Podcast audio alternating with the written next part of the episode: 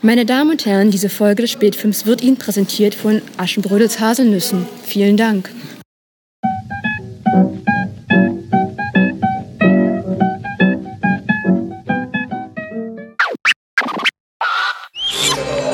No, no. What happened? He hates bright lights. You know, there's some things I forgot to tell you guys, and they're really important. Number one, he hates bright lights. We know that. But you got to keep him out of the sunlight. Sunlight will kill him. Number two, keep him away from water. Don't give him any water to drink. And whatever you do, don't give him a bath. And probably the most important thing, don't ever feed him after midnight.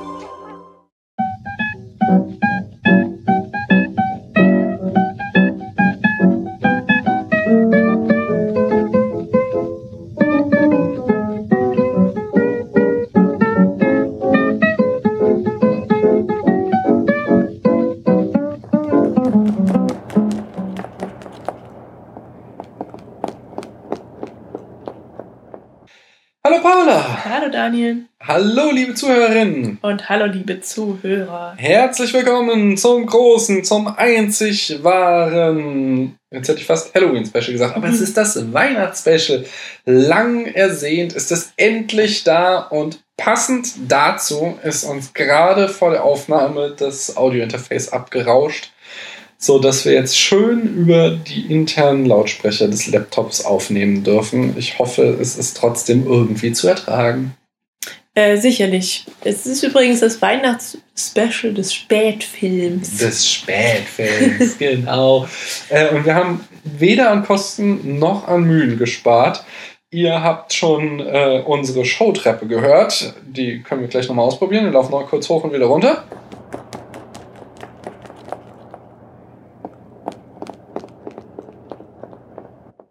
Ah, ein Prachtstück. Ja, wie versprochen hat auch Paula hier ihr Turntable-Set aufgebaut. Paula, gib uns mal eine Runde äh, Scratch-Geräusche auf die Ohren. Aber gerne.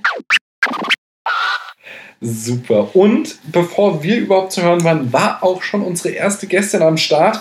Nämlich ähm, geht da unser Dank für das Präsentieren unseres heutigen Sponsors an Tabu.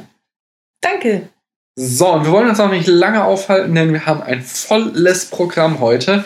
Äh, deswegen beginne ich erstmal ganz standesgemäß mit dem Vorgeplänkel. Wusstest du, Paula, dass sämtliche Hunde, die jemals Lassie gespielt haben, Das nach. waren mehrere. Ja, die, die Filme wurden ja irgendwie seit den 30ern oder ich weiß nicht, wann der erste Lassie-Film überhaupt rauskam. So alt? Das wusste ich nicht. Ja, das wäre alles so doch. 80er. Nee. Elizabeth Taylor ist äh, damit groß geworden mit war ihre erste Rolle, dass sie da das Mädchen aus Lassie gespielt hat. Was? Ja, ja, das ist schon uralt. Und Mhm. sämtliche Hunde, die jemals Lassie gespielt haben, sind alle Nachkommen des Original Lassie, der Original Lassie Darstellerin. Dann passt es ja auch wieder. Und das Lustige ist, es gab äh, bei den verschiedenen Reboots und Fortsetzungen der Reihe und so weiter, gab es auch verschiedene äh, Versuche des Studios, mal einen anderen Hund zu nehmen. Aber es gibt eine eingefleischte Fangemeinde, die das Studio dann immer mit wilden Fanprotesten dazu brachte, dass sie doch wieder einen blutsverwandten Lassie-Hund nehmen. Ja, aber woher wussten die das denn? Ja, wir haben das. Die Fans, äh, meine ich. offensichtlich haben die da eine starke Lobby, dass die schon frühzeitig in die äh, Dreharbeiten eingewiesen wurden. Ein- oder ein Whistleblower Ja, sowas, möglicherweise. Äh, Morgen de Viel, den Film, den wir in der letzten Folge besprochen haben, landete übrigens auf dem Platz 25 und damit im guten Mittelfeld. Mhm.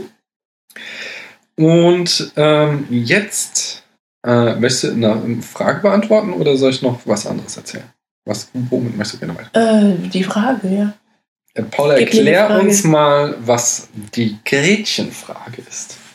Ach, so eine Frage. Ich dachte, das wäre jetzt eine lustige, das wäre eine richtige ernste ja, Frage. Ich bitte wissen. Die Gretchenfrage lautet im Original: ähm, Sag, wie habt ihr es mit der Religion? Oh, Und stammt aus äh, Goethes Faust, Teil 1, dem einzig wahren Faust. die Äh, Sequels sind ja auch immer scheiße. die, sie, Pre-Sequels, genau. Mhm. Ähm, ja, und ähm, die Gretchenfrage wird heute auch als Metapher verwendet. Also der Genau, Begriff, das- die Gretchenfrage. Ähm, weil das ist eigentlich als Metapher, also als Metapher, als für so eine entscheidende Frage, ähm, vielleicht auch eine etwas naive Frage oder ähm, sehr persönliche Frage. Mhm. Das trifft alles drei auf die Gretchenfrage des heutigen Abends zu. Paula, wie hältst du es denn mit Weihnachten? Ja, das ist ja fast die gleiche Frage tatsächlich, ne? Weil Weihnachten ja ein religiöses Fest ist eigentlich. Aber ist es nicht vielleicht schon sogar säkularisiertes Fest? Für mich jedenfalls schon, Mhm. äh, wie du vielleicht weißt. Ach nee, doch. Bin, bin ich Atheistin und feiere trotzdem Weihnachten. Militant. Nein, nicht militant. Oh, das- bestimmt nicht.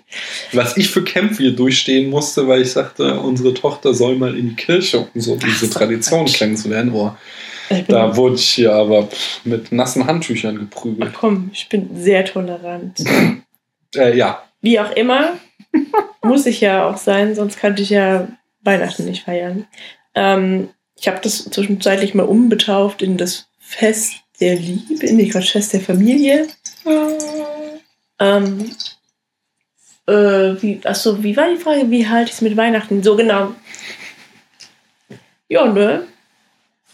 Magst du Weihnachten? Das, das weiß ich nicht, ehrlich Okay. gesagt. Also eigentlich, ich glaube, der größere Teil in mir mag Weihnachten schon, aber der kleinere, aber auch sehr große Teil, andere Teil, Mhm. stellt fest, dass es doch immer wieder echt anstrengend ist, einfach diese, diese ganze Vorbereitung, die, also es geht ja nicht nur darum, Weihnachtsgeschenke zu besorgen, sondern ich, Plätzchen ich, backen. Genau, ich mag Plätzchen backen nicht.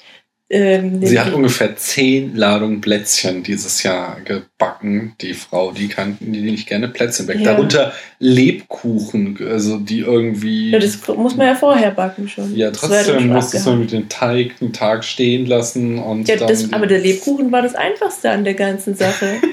ist Da ja, rührst du ein paar Sachen zusammen, lässt es stehen dann knallst du den Teig auf die Obladen und steckst ihn ist unter ja alles. dafür, dass du Plätzchen backen hast. Du hast ja ganz viel Mühe Es gegeben. kommt halt noch dazu, dass ähm, unsere Tochter, die Älteste, immer das, die muss immer alles perfekt machen.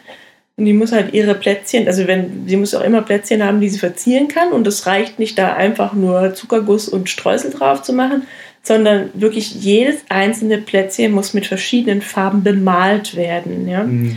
Und das dann immer bei drei Blechen oder so. Und das gleiche ist mit der Weihnachtsdeko. Wir haben zwei Pampers-Kartons voller Weihnachtsdeko. Nein, das ist einer, oder? Das ist nee, es sind zwei. Und das kann, da kann sie auch nicht nur so ein paar Sachen, die irgendwie zusammenpassen, rausholen. Nee, es muss immer alles rausgeholt werden. Und dann haben wir auch immer die ganze Bude voller Weihnachtsdeko. Und, das dauert auch immer einen Tag, das alles zu schmücken Ach, und wieder wieder zu eigentlich ziemlich dezent. Dieses Ja, Jahr. dieses Jahr ist es dezent, weil ich da frühzeitig eingegriffen habe. Hm. Ähm, so, und Dann, dann, will dein Macker immer noch, dass wir einen Kalender machen, ein uns gegenseitig. Nee, das will ich ja eigentlich auch. Aber das muss halt auch alles vorbereitet werden und das Ganze kulminiert dann im Weihnachtsfest, wo man dann immer mit jeder Menge Verwandten auf der Bude hockt. So. Das ist ja einerseits schön auch mal, ja. Wenn der Typ sich nicht ständig mit den Verwandten verkracht. Ach komm, nee, also das, das ist nee. Ich, boah. Du magst halt, Weihnachten also nicht. Es ist halt auf keinen Fall so romantisch, wie man sich das immer vorstellt, aber das weiß man ja auch. Ah. Ähm, ja, außerdem macht dann dein Macker noch so eine komische Sache wie das große Weihnachtsspecial, wo er dann wochenlang mit irgendwelchen Leuten spricht, nicht?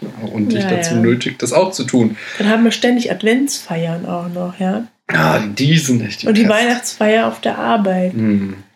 Und Also die, ich bin diese immer ganz froh, vorbei Erwachsenen-Weihnachtsfeiern, ist. die sind ja ganz lustig unter Umständen sogar. Nur die, äh, da diese ganzen Kinder-Weihnachtsfeiern, die finde ich halt echt anstrengend. Aber ne, ich bin ein riesen Weihnachtsfan und ich mag Weihnachten ganz, ganz doll. Und äh, Trotzdem. ich mag den Stress auch und ich mag, wenn der Stress dann vorbei ist. Im Augenblick könnte ich echt mehr Schlaf gebrauchen. Aber ich mag Das hat ja mit Weihnachten nichts zu tun. Ja, nur das ist, da kann man es nicht so gut lesen. Ich mag Plätzchen essen, lieber als backen. Ich mag Glühwein und auch Weihnachtsmärkte. Aber Trotzdem gehen wir nie hin, weil es ja immer zu voll ist. Ja, ich wollte gerade sagen, in Maßen. So. Oh. Aber ich war dieses Jahr zweimal. Du nur einmal, weil du krank warst beim zweiten Mal. Hier im Viertel, der, der war auch blöd. Hm. Ähm, und ich mag auch das mit der Familie auf einem Platz klucken. Ich, äh, ja, ich sehe da auch die Konflikte, die es geben kann, aber zum Beispiel die letzten beiden Jahre mit deiner Familie waren sehr, sehr schön. Das äh, könnte man ruhig mal wieder machen. Und dieses Jahr werde ich mich auch sehr äh, christlich äh, moderat, nee, moderat, also ich werde mich zurückhalten, sodass es mit Hm. der Familie keinen Stress gibt. Aber weißt du noch, letztes Jahr hatten wir noch das Krippenspiel. Zweimal die Woche Ah. Krippenspielprobe. Leute, wenn ihr Kinder habt, ist alles anstrengend. Aber was ja, was ja wirklich schön ist an Weihnachten, sind tatsächlich äh, die Kinder. Ja, Das ist eigentlich das, worauf ich mich immer freue, wenn wie die sich freuen auf Kinderaugen. Weihnachten und dann, wenn der Baum dann ähm, umringt ist von Geschenken oder der Weihnachtsmann kommt und so, das ist schon schön. Mhm. Mhm. Gut. Aber äh, jetzt haben wir schon wieder ganz schön lange vorgeplänkelt. Dabei haben wir uns ja extra einen Stargast bei äh, dazu geholt, Ja, ich um hab mit gehört, der ist auch schon da. Der wartet schon. Dann äh, stell ihn doch mal gebührend vor. Ja. Meine Damen und Herren, man nennt ihn den Goldfinger der deutschen Film-Podcast-Szene, weil er lieber lange redet, statt den Bond einfach abzuknallen. Wir alle kennen und lieben ihn unter seinem Pseudonym Jacker, unter dem er auf seinen eigenen Filmblog Romane schreibt, in seinem eigenen Filmpodcast stundenlang diskutiert und sämtliche Kommentarspalten, die entfernt etwas mit Film zu tun haben, füllt. Wir hatten schon einmal die Ehre, ihn hier begrüßen zu dürfen und freuen uns auch ein zweites Mal. Eben noch im Enough Talk und jetzt schon auf unserem Showsofa. Arne!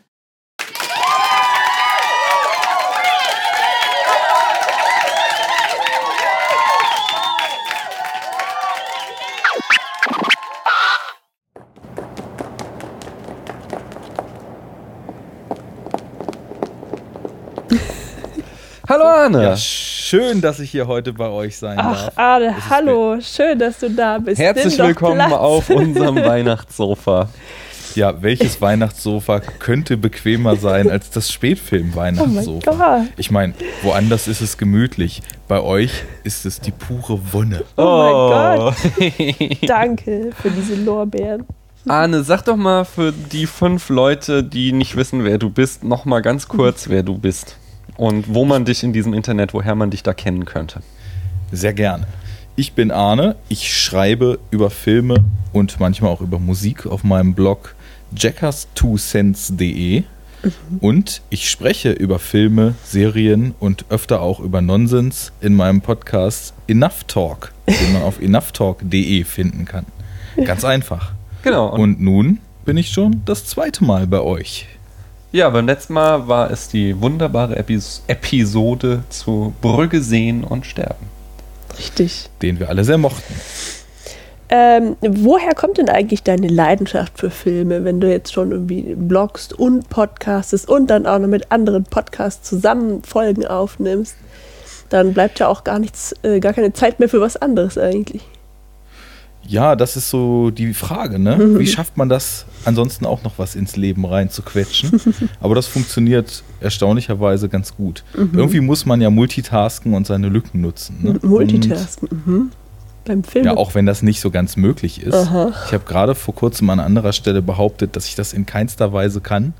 Aber Mhm. Aber man muss die musst. Lücken nutzen. Man muss die Okay. Lücken nutzen. Und habe meine Leidenschaft für Filme, genau. ähm, ja, die hat sich über die Jahre so entwickelt, ne? Mhm. Also, da gab es so ein paar Schlüsselfilme, die haben mich sehr, sehr doll bewegt Die über die wären, Jahre. wenn ich fragen wären? darf, ja. Oh, das waren viele. Ach, Ich viele. glaube, der erste, der mich so richtig umgehauen hatte, war damals Requiem for a Dream. Mhm. Ein einstimmiges Summen, ja. Ja, nee, weil ich also gerade, ich kenne das, aber ich komme gerade irgendwie nicht drauf. Das ist dieser Drogenfilm, der ist halt einfach echt hart. Der, der, Ja. Das ist so ein Film, wo du dich drei Wochen schlecht fühlst, wenn du den geguckt hast. Aha. Genau. Wird auch von vielen Leuten als ihr Lieblingsfilm, den sie nie wiedersehen werden, bezeichnet. Das kann ich sehr gut verstehen. Ähm, ja, und dann gab es noch so ein paar andere Sachen. Also, als ich dann damals so die Filme von Terry Gilliam kennengelernt habe und mich in diesen grotesken Welten erstmals äh, austoben konnte, was mir sehr viel Spaß gemacht hat, als ich erstmalig Memento gesehen habe, der durch seine Erzählform mir irgendwie gezeigt hat, dass Film auch viel mehr sein kann als ein Dreiakter, der einfach nur linear von Plotpoint zu Plotpoint geht. Und da gab es noch so ein paar andere, aber dann kam das so nach und nach. Und irgendwann habe ich dann mal angefangen, auf dem Movie-Pilot-Netzwerk zu schreiben, zu kommentieren.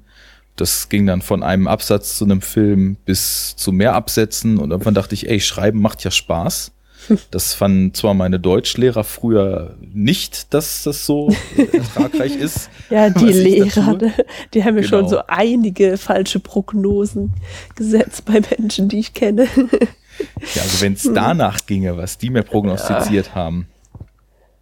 Nee, aber das, das hat mir echt Spaß gemacht und irgendwie habe ich auch so das Schreiben und später dann auch, als ich viel Podcast gehört habe und Lust hatte, das selber zu machen, das Sprechen darüber als so einen Weg äh, entdeckt, einfach mal die Reflexion noch so ein bisschen tiefergehend Ja. voranzutreiben, weil ich habe oft Chaos im Kopf und beim Aha. Schreiben kann man das ganz gut ordnen.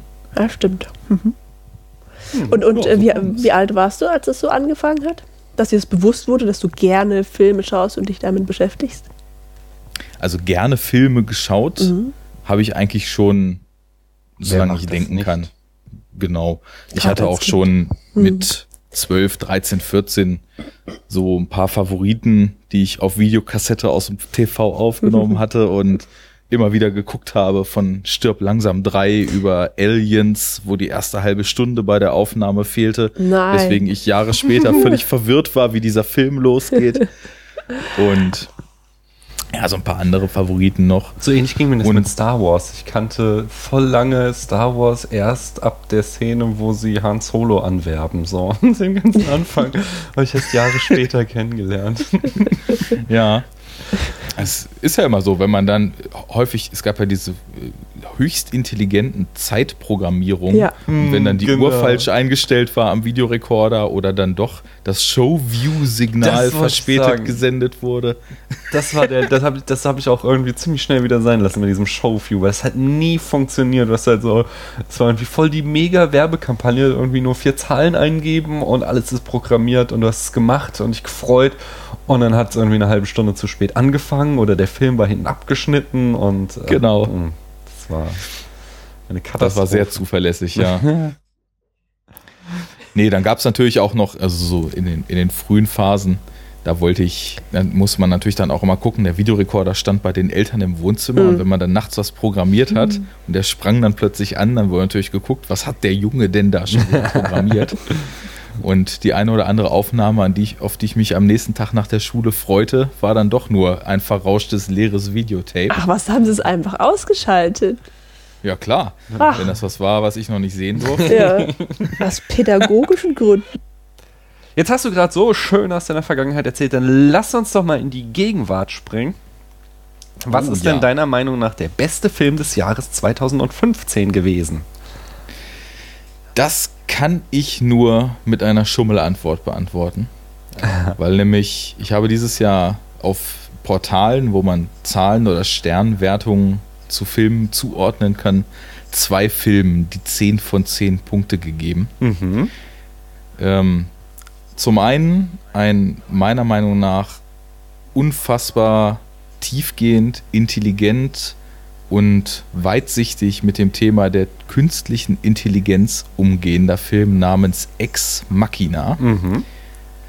Ähm, wundervoll, einfach nur wundervoll. Das Regiedebüt von Alex Garland, den man vielleicht als Drehbuchschreiber von Sunshine oder The Beach oder 28 Days Later kennen könnte. Mhm.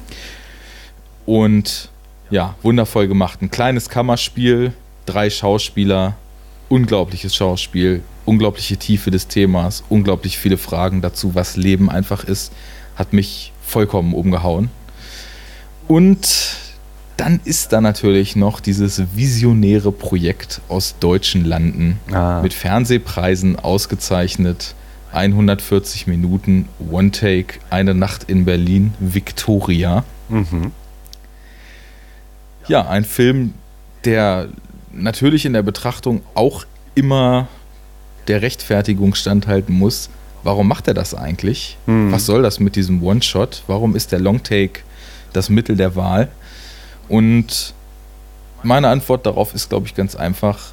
Wenn man den Film im Kino sehen konnte, hat man echt Glück gehabt, weil wenn man diesen Film wirklich so aufmerksam wie es überhaupt nur geht guckt und sich kein bisschen ablenken lässt, dann hat diese Art, den Film zu drehen, einfach eine ganz außergewöhnliche Wirkung. Nämlich, dass man nach kürzester Zeit plötzlich das Gefühl hat, man ist der sechste Mann Mhm. in dieser Fünfergruppe, die da nachts durch Berlin zieht. Und ja, die 140 Minuten, die ersten 20 Minuten schleppten sich, der Rest verging wie im Fluge. Ich saß angespannt im Kinosessel, habe mich in die Lehnen gekrallt und war danach völlig euphorisch und jubelnd und habe, glaube ich, mit Formulierungen um mich geschmissen, dass ich noch nie einen größeren Grad an Immersion in einem Film erlebt habe. Mhm. Und demnach äh, geht Platz eins an die beiden, weil da könnte ich mich wirklich nicht entscheiden. Und sie sind so verschieden, dass das einfach nicht geht. Hm. Ich finde auch diese, diese Diskussion so, warum macht er das irgendwie voll albern? Wir haben äh, ja jetzt vor kurzem La Anne besprochen und da macht er ja auch total viel. Einfach ähm, Spielereien mit der Kamera. Und ich finde es einfach schön, wenn Regisseure das machen. Ich finde, das macht halt den Film aus, dass man eben nicht nur immer äh, Shot, Reverse Shot, Totale zeigt, sondern dass man halt sich auch mal was traut und mal andere Wege geht. Ist dann, finde ich, Filme zumindest visuell spannend. Na klar, es ist ja einfach äh, so eine ganz schöne Gedanken, äh, ganz schöner Gedankengang, wenn man sich mal überlegt, was kann Film denn eigentlich Mhm. alles? Und warum sollte man sich dann auf so ein kleines Feld der Möglichkeiten beschränken, wenn tendenziell alles möglich ist? Ja. Und es kommt nur selten mal ein Film, der einem eigentlich mal vor Augen führt, wie, wie wenig die Möglichkeiten des Mediums bis jetzt so ausgeschöpft werden. Ja, das würde ich Weil noch nicht mal sagen. Ich finde schon, dass viel ausgeschöpft wurde. Ich finde es nur immer wieder überraschend und immer wieder spannend, wenn dann halt Filme kommen, die die Grenzen versuchen neu auszuloten. So. Ja, ich, ich glaube, ich bin auch in der Aussage jetzt gerade ein bisschen fehlgeleitet gewesen, weil ich vor kurzem auch einen Film gesehen habe, der mir inhaltlich diese Fragen ganz Mhm. stark gestellt hat. Ähm, ich glaube, formell wird schon viel gemacht, das stimmt. Mhm. Inhaltlich gibt es auch immer mal wieder total interessante Experimente, aber ein Großteil von Film ist natürlich Erzählkino. Was nichts Schlechtes ist, einfach nur eine Feststellung. Ja. Naja, aber Und äh, wir sind ja hier beim Weihnachtsspecial, daher die große Frage, wie verbringst du denn äh, gewöhnlich oder am liebsten so Weihnachten? Ja, so eine richtige wiederkehrende Struktur gibt es bei mir da eigentlich gar nicht. Im Vorfeld wird abgewogen, welche Teile welcher Familien man denn mal besucht. Und dann möchte ich eigentlich nur als Leitfaden durch die ganze Feiertagsanhäufung äh, das Thema Entspannung Ja. gerne haben. Magst du Weihnachten oder bist du eher so einer, so, oh Gott, hoffentlich ist es bald vorbei? Also ich würde jetzt nicht sagen, ich freue mich aktiv drauf. Ich bin aber auch überhaupt nicht so ein Hater. Weihnachten ist in Ordnung. Also wenn dann alle tatsächlich mal zusammenkommen und man hat eine gute Zeit, dann ist das total gut. Allerdings denke ich mir das auch häufig, wenn die Familie mal außerhalb von Weihnachten zusammentrifft, dass es dann eben eine genauso schöne Zeit ist. Also ich komme nicht in eine besonders besinnliche Stimmung. Aber ist, ist gut, ist gut. Kann man machen. Okay. Du hast uns ja auch was mitgebracht, Arne. Ja. Nämlich ein Vorgeplänkel. Ein Vorgeplänkel. Dann hau mal raus, Let us was du dabei plänkel. hast. Ich ziehe mal eine Parallele. Und zwar, es ist ja jetzt Winter. Wir waren ja schon bei Ja. Weihnachten. Im Winter Ja. fällt natürlich Schnee. Schnee Ja. kommt natürlich in dem neuen James Bond Spectre-Film vor. Ja. Und da ich den vor kurzem gesehen habe, habe ich mich mal gefragt, weil das Thema bei euch im Spätfilm noch nie so richtig zur Sprache kam, wie steht ihr denn eigentlich ganz allgemein, fangen wir mal an, zu der Figur James Bond, zum Mythos James Bond, der Reihe, den ewigen Fortsetzungen, den Inhalten, den Kulissen, den Superbösewichten und allem, was zu dem Thema gehört. Äh, also erstmal muss ich dir da energisch widersprechen, denn vor äh, etwa einem Jahr haben wir das große James Bond Double Feature mal gemacht. Da haben wir ähm, den besten und den schlechtesten Sean Connery ja. besprochen. Naja, siehst du, mein Nämlich, Hirn ist doch ähm, völlig versiebt. Ja. Äh, Goldfinger und äh, Diamonds Are Forever haben wir da besprochen. Und zwar kam das so, dass wir irgendwie dachten, so, wir müssen mal James Bond machen, weil eigentlich fanden wir James Bond schon beide ganz cool. Äh, wir hatten auch irgendwie, ja, jetzt, also wir sind jetzt nicht beide super Hardcore-Fans, die da jedes Mal ins Kino laufen, wenn ein neuer kommt, so, aber äh, es ist schon was, was man mal sich angucken kann wir sind auch die Generation, die mit Pierce Brosnan aufgewachsen ist und äh, der fing ja ganz gut an und wurde dann leider nach hinten raus immer schlechter. Äh, die letzten sind ja eine reine Katastrophe und dann dieser Neuanfang, der mit Daniel Craig gewagt wurde, der war sehr erfrischend und den fand ich sehr gut. Äh, und die alten James Bond-Filme bei mir persönlich war das halt immer so ein ähm, die Alternative, also wie wahrscheinlich auch vielen, äh, bei vielen Menschen, wir hatten irgendwie drei Fernsehprogramme früher in den 80ern und wenn dann halt irgendwie auf ZDF das Musikantenstadel oder sowas lief, dann brachte die ARD äh, als Gegenprogramm immer einen James Bond. Das war quasi feste Tradition und da habe ich die alle gesehen, oder nicht alle, aber ich bin schon, habe schon ziemlich viele davon gesehen und mochte die natürlich. Also wenn du halt ein kleiner Junge bist, ist das so die Power-Fantasie schlechthin. Außerdem hat er immer geile Spielzeuge, mit denen er da am machen ist. Es ist immer coole Action. Spielzeuge. ja, es ist also keine Ahnung. Ich mochte am liebsten diesen, ich weiß gar nicht in welchem Irgendwann hat er so einen Lotus, der, den er zum U-Boot verwandeln konnte. Den der war natürlich so echt grandios. Den, den wollte ich so gerne auch haben. ähm, und äh, ja, von daher fand ich das immer gut. Und jetzt, als wir dann dieses Double Feature gemacht haben, haben wir halt, wie gesagt, äh, Diamonds Are Forever geguckt und waren geradezu schockiert, wie schlecht er war. äh, weil wir, wir hatten einfach irgendwie so einen Stilist angeguckt und so, ja, den kennen wir beide nicht, lass uns den gucken. Und dann hatten wir den gesehen und waren wirklich entsetzt und dachten, was machen wir jetzt daraus? Wir können jetzt nicht James Bond so zerreißen und sagen, so, äh, das ist, ja, das ist alles nur üble Kacke und ihr habt alle Unrecht. Und dann haben wir gesagt, okay, dann machen wir folgendes, wir schauen uns jetzt auch noch Goldfinger an, der ja als der Beste gilt und dann sprechen wir drüber. Jetzt hilf mir nochmal gerade auf die Sprünge. Diamonds Are Forever ist der mit diesem grotesk überzeichneten homosexuellen Villain-Pärchen. Ja, genau, die, also Henchmen Ja, sind die ja. nur. Es gibt noch mal, ich glaube Blofeld, genau, ist der, der eigentliche Villain da drinne. Äh, Aber das Schlimme ist, der Film hat eigentlich keine Handlung. So, was ich so von den Kritiken an Spectre gehört habe, muss das ja jetzt wieder ganz ähnlich sein. Aber du hast wirklich über weite Strecken des Films, denkst du dir nur, warum macht er das jetzt so? Weil er einfach nur von A nach B läuft, fährt oder fliegt und dann komische Dinge aus Gründen macht. So. Und du hast überhaupt keinen Durchblick, was gerade geschieht.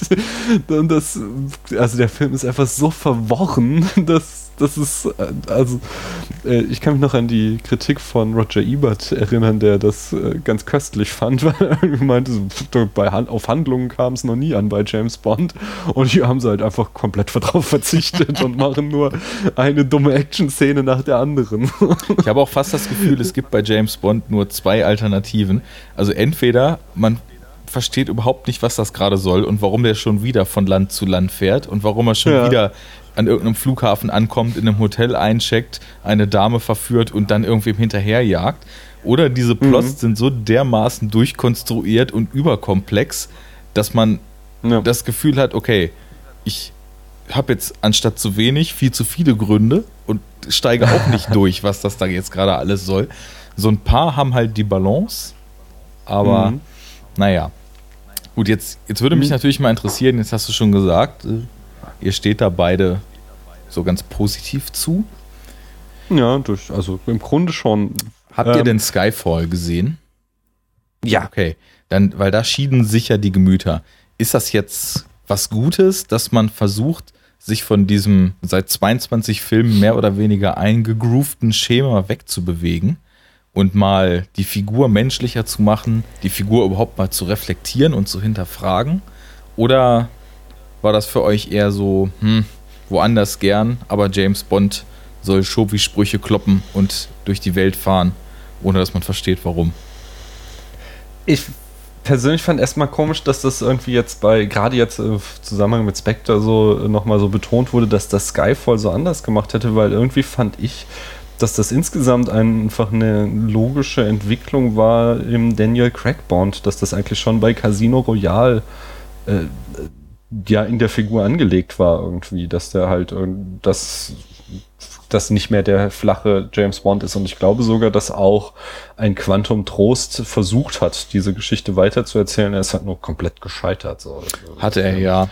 Gut, natürlich sind in äh, Casino Royale schon über diese emotionale Verbindung zu Vespa Lind Mhm. und verschiedene andere Aspekte sind schon Tendenzen in die Richtung drin. Aber ich würde sagen, in Skyfall wurde so eine bis dato noch nie gekannte Zerbrechlichkeit vielleicht etabliert, die man so vorher nicht, also ich habe Casino Royale jetzt auch länger nicht mehr gesehen und Skyfall Ja, auch nur im auch. Kino damals.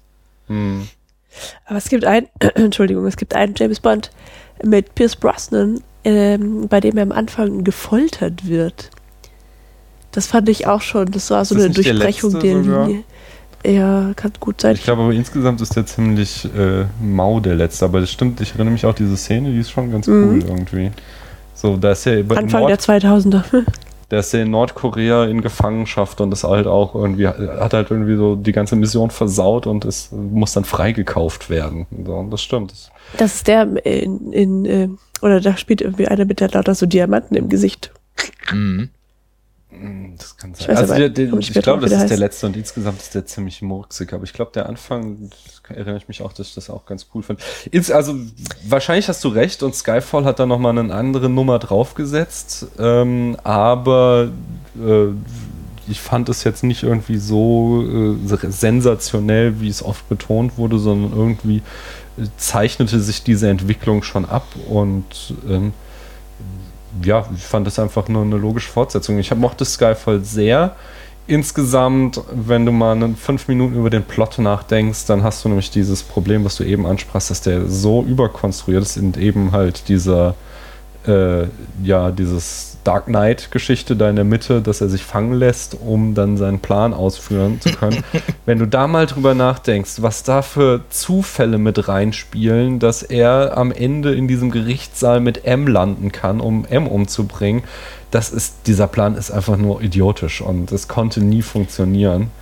Oh, von daher habe ich halt so plottechnisch ein, ein ganz großes Problem mit Skyfall, dass ich halt denke, so, naja, so geil wie alle sagen, ist er eigentlich nicht, wenn man sich das mal, wenn man mal zwei Minuten drüber nachdenkt. Aber sonst, so insgesamt mochte ich den schon. Gut, jetzt könnte man generell die Schablone anlegen. Welchen Bond-Film kann man überhaupt noch genießen, wenn man zwei Minuten drüber nachdenkt? Ich habe echt lange Casino Royale nicht mehr gesehen, aber ich den glaube ich, habe ich so im Kopf noch so als den besten. Aber ich, natürlich hast du recht, so es ist bei Casino Royale gibt es ja auch diese, wie er sich selbst mit dem Defibrillator behandelt. Das ist ja auch nicht gerade glaubwürdig. nee, ach. Glaubwürdigkeit, darum geht's ja gar nicht. Nur so eine gewisse Kohärenz, die würde ja schon passen. Gut, ich, wohin, die Richtung, in die ich eigentlich wollte, nehmen wir jetzt einfach mal, auch wenn du meinst, so stark ausgeprägt fandest du das gar nicht. Nehmen wir jetzt einfach mal an, Skyfall ging in eine Richtung, die versuchte, die Reihe vielleicht ein bisschen zeitgemäßer zu machen, weil sein Chauvinismus ist wesentlich weniger ausgeprägt. Diese gegen Ende der Bond-Ära ja schon fast klamaukigen Gadgets, die er ständig mit sich rumträgt, wurden ja fast konsequent gestrichen. Ähm, es wurde mehr auf seelische Probleme und so weiter gesetzt. Jetzt ist die Frage, ist das eine Tendenz, in die, in die ihr euch gewünscht hättet, dass die Reihe sich vielleicht weiterentwickelt? Oder ist, was man wohl so sagen muss, diese vollkommen konsequente Rückkehr zu allem, was Bond früher ausmachte, die jetzt mit Spectre passiert ist, ist das äh, ja mehr so das, wo es hingehen sollte, weil Skyfall ein nettes Experiment war, aber eigentlich lieber alles beim Alten bleiben sollte. Ähm, also das kann ich nicht eindeutig beantworten, weil ich es insgesamt natürlich interessanter finde, wenn eine Person eine mehr Tiefe bekommt oder einen Charakter halt. Ja. Ähm, andererseits ist es genau wie du sagtest, James Bond steht halt für so ein paar Sachen, ja, nämlich, dass er halt irgendwie immer übermenschliche, also fast übermenschliche Kräfte hat. Im Neuen Also übrigens wirklich übermenschliche. Oh, okay. äh, das halt irgendwie aus jeder brenzligen Situation wieder so unbeschert rauskommt und sich nur noch die Krawatte zurechtrückt. Und das gehört halt dazu, dass, er, dass die Frauen niemand alle zu Füßen liegen und dass er schnelle Autos fährt und so weiter. Ähm, genau, deswegen kann das eigentlich auch so bleiben, weil das halt auch den Spaß daran so ein bisschen ausmacht, ne? dass man halt so den Film schaut und man weiß, was auf einen zukommt. Das hat dann so locker leichte Unterhaltung. Was mich aber bei den alten Bonds, bei denen, in denen er noch diese Schublade komplett ausfüllt, echt nervt, sind tatsächlich diese frauenfeindlichen Sachen. Also es ist halt ähm, so eine, eine Sache, einen Mann so darzustellen, dass halt alle Frauen toll finden, ja, ähm, und eine andere, einen Mann zu zeigen, der halt die Frauen halt auch immer so ausnutzt. Also ja alles auch schwache Frauen, sogar die Starken werden ja bei ihm schwach. So. Ähm, und wir hatten irgendwie das auch schon mal bei unserer James Bond Folge behandelt, dass er halt teilweise auch Frauen schlägt, ja, in den Filmen. Und das ist natürlich alles ziemlich uncool und das will ich nicht mehr Ja, sehen. ich weiß nicht genau welcher. Aber so krass wird es dann nicht mehr zurückgehen, Nee, nee. denke ich. Das wieder. Also ich glaube, so viel kann ich ja Sicher. euch, ich weiß nicht, wie viel Vorfreude oder weniger Vorfreude oder generelle Interesse ihr an dem neuen habt. Du, wir haben Kinder, wir werden den wahrscheinlich in fünf Jahren irgendwann mal sehen. Auch wenn er dann Nee, fürs so lange Heimkino ja raus ist. Aber ich glaube, man kann so Genau. viel sagen, dass zumindest der Status der Frauenfiguren in dem Film sich doch deutlich verändert hat von dem. Es, es geht zwar zu dem der unwiderstehliche Womanizer-Theme zurück, aber die Frauen sind nicht so seelenlos, wie sie damals so eingefangen wurden. Zwar gibt's auch wieder Figuren, die verschenkt sind.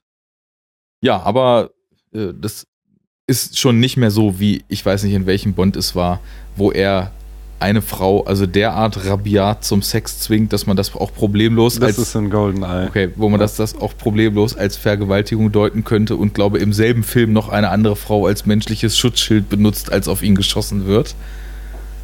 Nee, dann, dann, oder wahrscheinlich macht er das auch öfter. Ich weiß auch, dass in, in, was ist, äh, der Spion, der mich liebte, glaube ich, ist das, wo er einfach knallhart sie ohrfeigt, weil sie mal was seiner Meinung nach Dummes sagt und ach, also. Das sind halt tatsächlich, da sieht man dann halt die 60er und äh, was für ein, für ein Rollenverständnis damals noch vorherrschte raus. Und das, deswegen habe ich auch ein bisschen ein Problem mit dem Sean Connery Bond. Äh, klar ist irgendwie Sean Connery eine coole Sau, aber ich sehe die tatsächlich nicht mehr gerne, weil der da wirklich übergriffig ist öfter mal. Der atmet den extremen Chauvi-Geist der 60er noch am deutlichsten. Ja, das stimmt ja schon. auf jeden Fall. Ja, aber nochmal zurück zu deiner Frage. Mich persönlich äh, stört das jetzt nicht. Einerseits mag ich äh, Zitate und Referenzen ja sehr gerne, wie man wahrscheinlich merkt, wenn man schon mal eine halbe Folge äh, äh, Spätfilm gehört hat. Und von daher mag ich das eigentlich ganz gerne, wenn so ein Film äh, ja viele Anspielungen auf alte Szenen hat.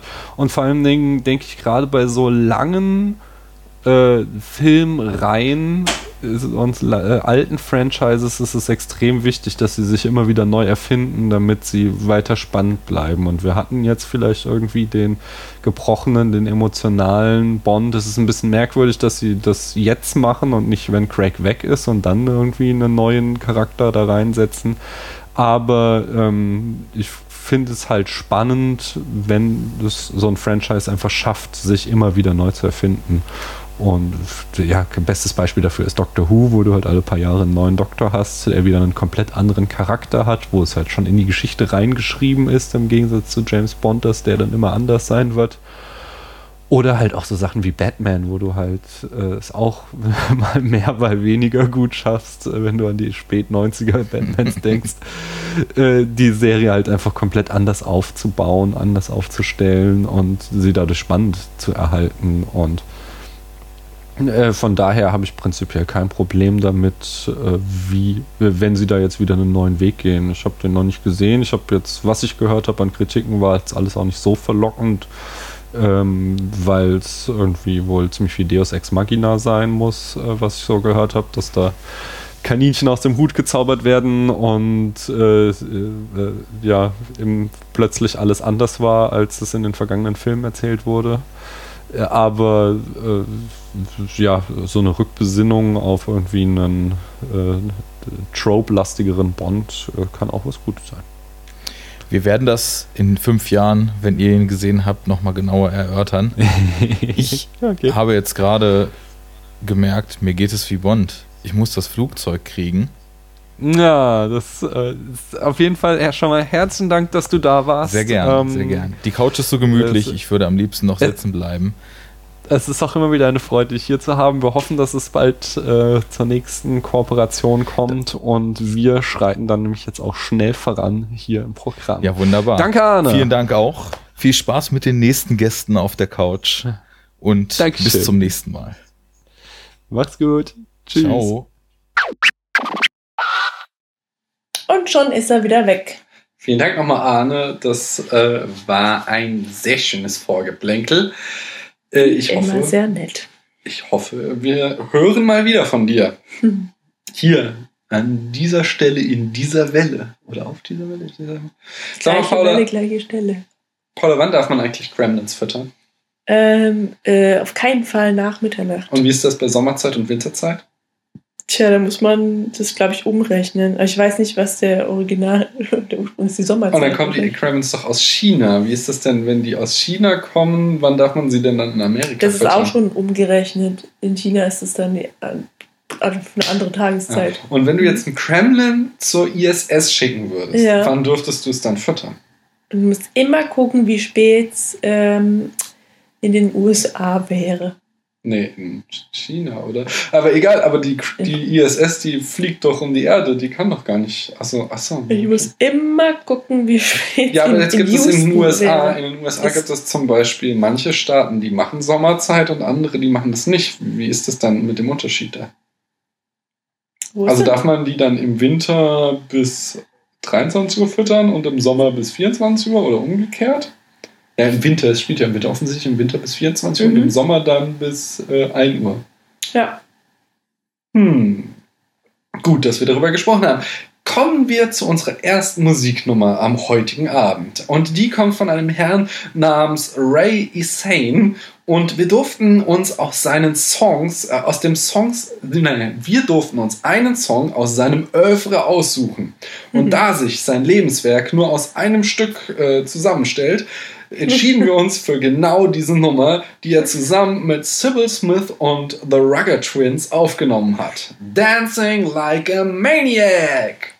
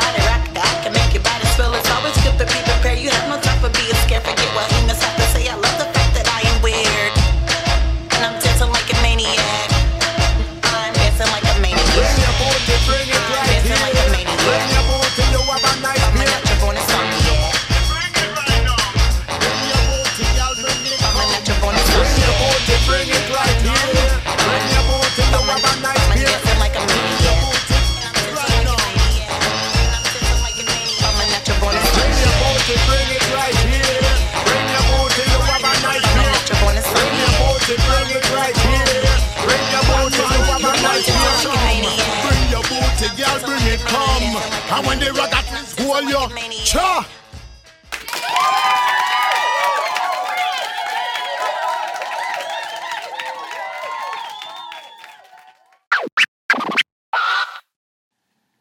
Krasser Sound, Mann, krasser Sound. Nicht wahr? Ja. Ähm, nun, Paula, jetzt haben wir aber äh, haben wir genug vorgeplänkelt. Jetzt sag uns doch mal, welchen Film wir denn geschaut haben. Wir haben äh, nach Hörerentscheidung getroffen, Die von den Hörern getroffen wurde, die Also- Entscheidung, ja? haben wir Gremlins 1 angeschaut. Mhm. Und nun, wie hat dir denn dieser Film gefallen? Ich habe mich so gut amüsiert wie schon lange nicht mehr. Und hat dir denn irgendwas besonders gefallen oder irgendwas weniger gut gefallen? Ja, die Gremlins haben mir besonders gefallen. Okay. Also, ja, nee, also die, die, ähm, die Mogwais besonders und die Gremlins fand ich auch irgendwie geil, ja. Mhm. Mhm. Ja, Ja, aber, aber hat dir denn auch irgendwas nicht so gefallen? Du hattest so im Vorgespräch auch so ein paar kritische Töne. ja, ja. Ich, fand, ich fand- ich fand auch etwas merkwürdig. Ne? Mhm. Ich fand es merkwürdig, dass sie plötzlich alle Kleidungsstücke anhatten, die ihnen auch noch passten. Ja, Aber das war interessant. okay. Also, ähm, ja, was fand ich denn blöd?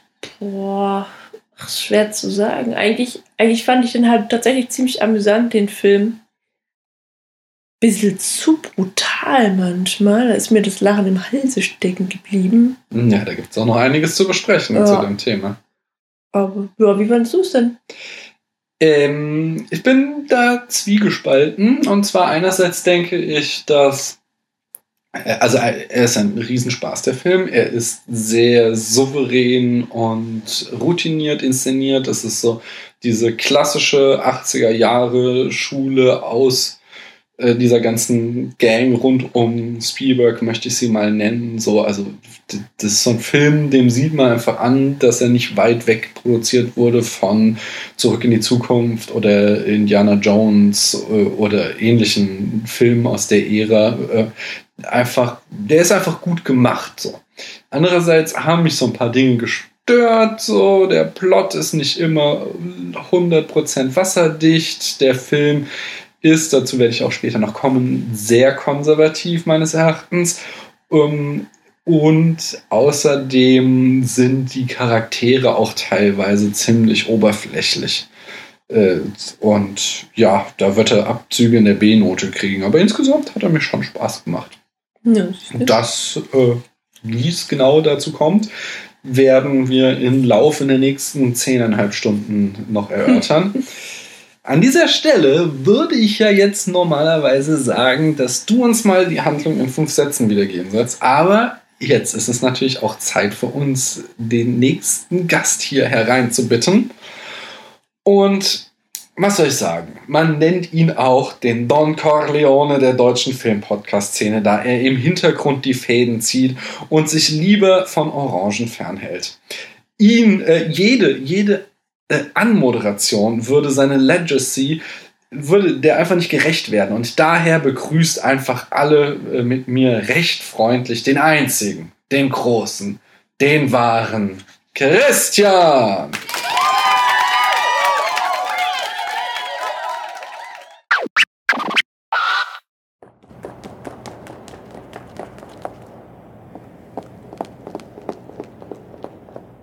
Hallo Christian, Hallo Daniel. schön, dass du da bist. Ähm, wir haben so ein paar Fragen an dich, bevor du uns dann ja äh, gleich noch was mitgebracht hast. Nämlich hast du äh, den Film für uns zusammengefasst in fünf Sätzen, wenn ich äh, das richtig in Erinnerung habe, oder? Ähm, ähm, hm, das ist jetzt der Punkt, wo ich erzählen muss, dass leider mein Hund die Hausaufgaben gefressen hat und ich aber durchaus in der Lage bin, das spontan zu machen, weil ja sowieso drei der fünf Sätze die Regeln der Mogwais sind. Also kriegen wir das schon hin. Okay, also äh, das mit den fünf Sätzen ist ja bei uns auch immer nur so eine, eine Floskel. Das kann mitunter auch mal 20 Minuten dauern, diese fünf Sätze. Aber zuerst mal erzähl du doch mal für die Leute, die dich nicht kennen, wer du bist und was du so in diesem Internet hier machst. Das sind ja richtig existen- existenzialistische Fragen, die du hier stellst. Wer bin ich eigentlich? Äh, ich bin äh, eine Hälfte der Second Unit. ähm, auch ein Filmpodcast, ähm, der wöchentlich jetzt wieder äh, sich halt auch mit Filmen auseinandersetzt. Wir sprechen immer über einen Film und wir sind jetzt in der zweiten Phase. Das ist wie bei Marvel bei uns. Also äh, die erste Phase gab nicht die Avengers, aber gab halt die große Urlaubsvertretung in diesem Jahr. Das haben vielleicht auch einige mitbekommen. Da wart ihr, der Spätfilm, ja auch für eine Ausgabe, die Second Unit. Mhm. Und ähm, jetzt in der zweiten Phase ähm, gibt es halt eine Vielzahl von Gästen, die äh, ja äh, durchrotieren und äh, immer noch das Prinzip pro Sendung ein Film oder in der Regel ein Film. Wir hatten zuletzt die Pate-Trilogie dann auch mal in einem Podcast äh, behandelt. War auch kein, kein Thema. So zehn Stunden Filmmaterial, eine der größten Trilogien aller Zeiten. Das wuppt man mal in einer so einer Diskussion an einem Abend mal weg. Ähm, genau, aber das Prinzip äh, ist, ist glaube ich, auch bekannt. Also äh, ich glaube, es gibt viele, viele Hörer hier, die uns auch zuhören und andersrum. Und deswegen äh, muss ich das, glaube ich, gar nicht so sehr erklären. Hm. Aber du kannst mir ja mal erklären, äh, wie du und Tamino äh, damals auf die Idee gekommen seid, äh, Second Unit aus dem äh, aus der Wiege zu heben. Äh, ich ich merke schon, du willst die fünf Minuten, die willst du auch, die willst du zusammenschneiden müssen. Also bei solchen Fragen, da kann ich ausholen. Naja, also das Ding war, ähm, das war im Frühjahr 2012. Äh, ich glaube, wir sind so mit der ersten Sendung im April oder so irgendwie online gegangen. Ähm, das weiß ich noch sehr genau, weil ich habe damals meine Bachelorarbeit geschrieben und Mhm. ähm, Tamino und ich, wir kennen uns aus dem Studium, äh, beide aus der, aus der Philosophie und in der Philosophie beheimatet.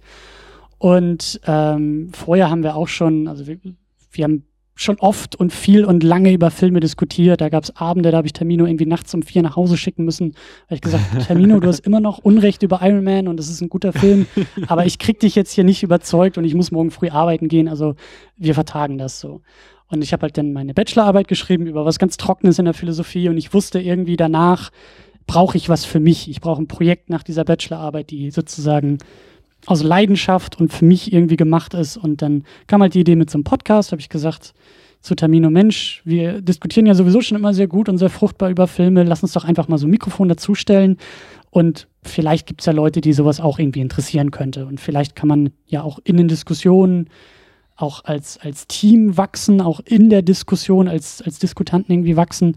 Und ähm, das haben wir dann so in dieser Form auch ziemlich genau drei Jahre gemacht. Ähm, und haben, wie gesagt, so dieses Konzept auch schon sehr, sehr früh uns überlegt, so pro Sendung ein Film und nicht irgendwie noch über, weiß ich nicht, die letzten DVD-Filme sprechen, die wir mal gesehen haben oder äh, eine Vielzahl von Filmen, sondern wirklich so einen Film, den wir haben uns auch immer wöchentlich bei mir getroffen vorher, haben den Film irgendwie geguckt oder sind mal ins Kino gegangen. Und haben den dann frisch nach so einer Sichtung irgendwie auch besprochen und auseinandergenommen. Und zwischendurch habe ich dann auch noch äh, Medien und also Filmwissenschaft studiert und hatte dann auf einmal auch so ein Studium und auch so ein bisschen äh, akademischen Hintergrund irgendwie für die Filmdiskussionen im Rücken. Und da sind wir halt sehr, sehr lange ja, mitgewachsen und haben uns sehr, sehr lange so damit auseinandergesetzt. Und das war, und das ist immer noch sehr, sehr schön.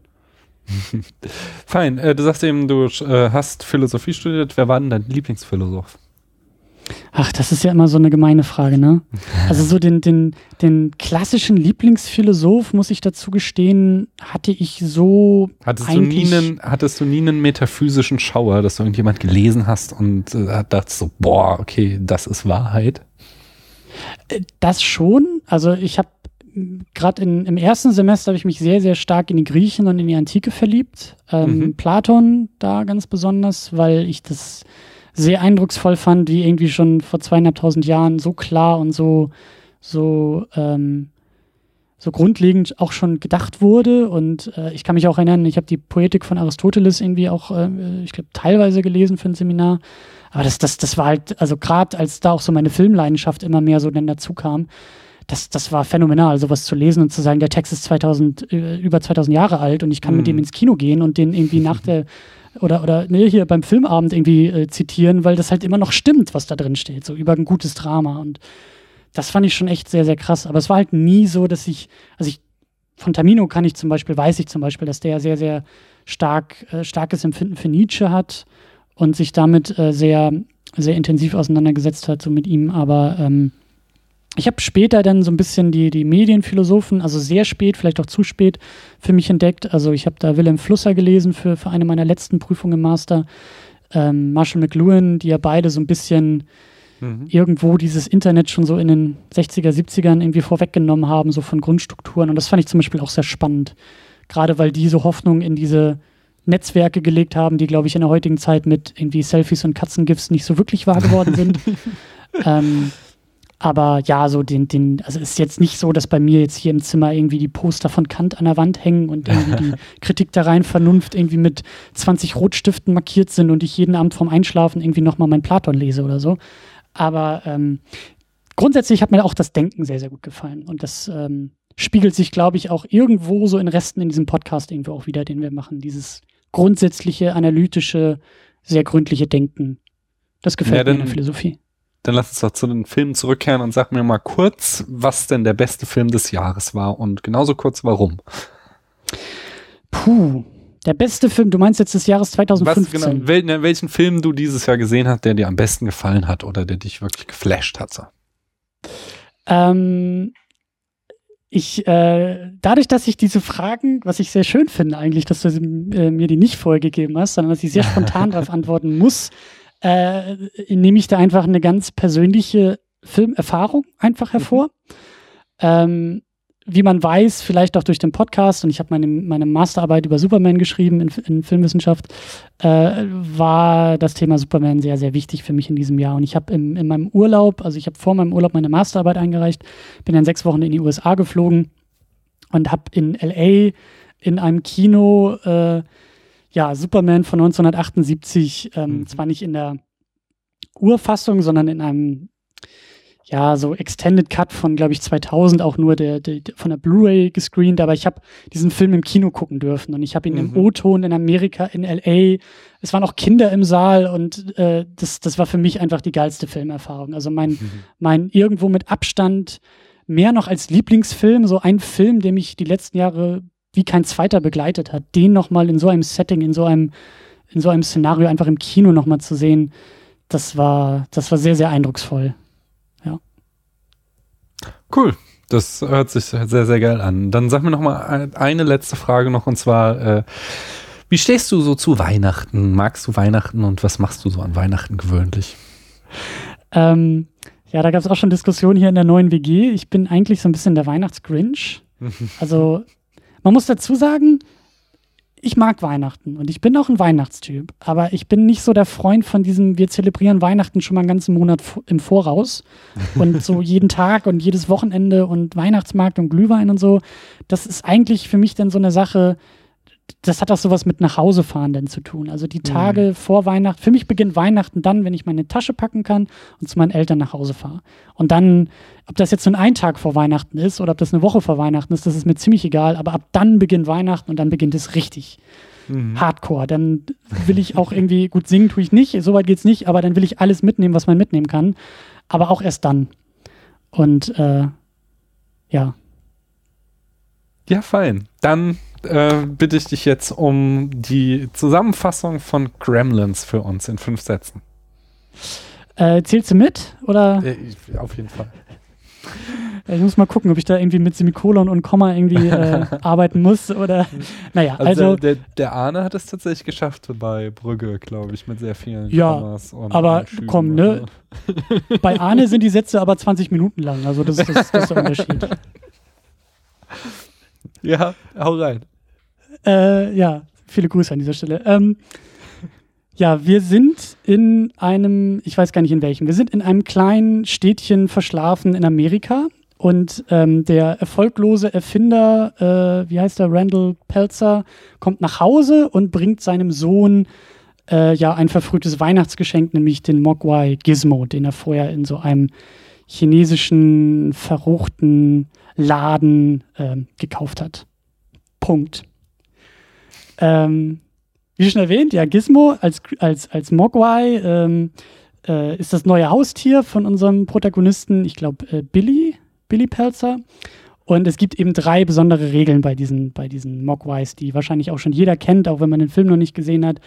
Ähm, diese Mogwais dürfen kein, kein Sonnenlicht oder kein grelles Licht irgendwie ähm, ausgesetzt bekommen, ähm, weil dann, wie wir erfahren, äh, sie, sie verschreckt oder, oder auch äh, ja, verscheucht, zerstört werden. Ähm, sie dürfen nicht nass werden, weil sie sich dann, wie wir im Laufe des Filmes erfahren, eben vermehren. Und sie dürfen nicht nach Mitternacht gefüttert werden, weil sie sich dann in Monster verwandeln. In Gremlins. Und wie es nun mal so kommen muss bei so einem Film, äh, Billy kennt diese Regeln, er hat sie äh, erfahren, aber es läuft was schief. Erst vermehren sich die Mogwais und sind auf einmal, glaube ich, zu fünft oder zu sechst. Dann tricksen sie ihn aus, sodass er sie nach Mitternacht noch füttert. Dann verwandeln sie sich in Monster und befallen die komplette Stadt in einem riesengroßen Chaos. Und äh, passend zum, zum Thema das Ganze an Weihnachten, das ist eine bunte Mischung aus äh, fröhlicher Weihnachtsstimmung und leicht gruseliger Horroratmosphäre, würde ich sagen. Und natürlich müssen die Gremlins am Ende besiegt werden. Und äh, ich halte das Ganze mal spoilerfrei und lasse es im Raum, ob die Gremlins auch tatsächlich besiegt werden können. Okay. Ja, dann danke ich dir recht herzlich und äh, wie ich jetzt sehe, musst du auch schon wieder deinen Flieger kriegen und auch wieder zurück nach Berlin, damit äh, du noch die neueste Folge Second Unit aufnehmen kannst. So sieht's aus. Äh, ich sag vielen Dank für die Einladung und äh, viel Spaß mit dem folgenden Programm. Dankeschön. Tschüss. Tschüss. Ja, danke nochmal an Christian. Äh, unglaublich cool, dass wir so einen Promi hierher auf unsere Couch bitten konnten. Und schade, dass er schon wieder weg musste. Ich hätte ja gerne noch länger mit ihm geredet. Mhm. Äh, doch, wir haben ja auch ein straffes Programm und deswegen geht es da gleich weiter. Und der nächste Programmpunkt, liebe Paula, ist Dr. Paula beantwortet Fragen. Yay! Ich habe mal so eine Frage rausgeworfen, weil ich irgendwie blöd fand. Mhm. Ähm, stattdessen habe ich jetzt die äh, Themen Schweigeminute, Gespräch mit einem Mädchen, ja, die ist noch drin, und Anonymous. Ähm, ich nehme jetzt mal das Gespräch mit einem Mädchen, wobei mir das so bekannt vorkommt. Ja, wir hatten so eine ganz ähnliche Frage. Mhm. Ich, männlich 17, brauche dringend Hilfe. Ich schreibe seit fast acht Monaten mit einem Mädchen. Es gab Dates und es lief auch ganz gut. Sie hat mir jedoch nie eine Chance gegeben, wirklich mal weiterzugehen. So, ich habe es dann mal schleifen lassen und mal geschaut, was passiert. Dann hat sie mich angeschrieben und seitdem haben wir wieder Kontakt. Das war die Kurzfassung. Ach ja, wir sind auf einer Schule, also sehen wir uns häufig. So, jetzt habe ich ein Gespräch mit ihr und was wohl in den nächsten Tagen sein wird. Ich habe von ihr, ich habe vor, ihr zu sagen, dass ich sie mag und mal zu fragen, warum sie mich so oft hat abblitzen lassen. Also, so ein Gespräch, entweder es läuft gut und alles wird schön oder was weiß ich, sie lacht und das war's. Ich habe eigentlich echte Gefühle für sie, bin überfordert und hoffe auf schnelle Hilfe. Hm. Also da fehlt halt eine ganz wichtige Information. Was meint der gute Mann denn mit ähm, irgendwie mit weitergehen? Ja, oder weit das Ja, er so ist ja klar. offensichtlich in der Friendzone gefangen und möchte offensichtlich, dass es eine äh, Liebesaffäre wird. Mhm. Ach so, deswegen weiß er auch nicht, ob sie vielleicht lacht, wenn er ihr sagt, dass er sie mag. Weil dass er sie mag, dürfte ja offenkundig sein. Hm, Ja, das ist Also- natürlich die Frage, so, weil es gibt halt auch Also äh, der- der- Männer, die das sehr gut ver, äh, verstecken können, wenn sie äh, amoröse Interessen haben. Na, ja gut, also mögen, ne? Kannst du Mhm. ja auch ein Kumpel halt. Das, also mit anderen Worten, der möchte sie eigentlich küssen. Das ist, ich, vermute das, Ja, das wenn ist nicht mehr, sogar mehr. weil, weil er sagt, die haben Gesprächstermin.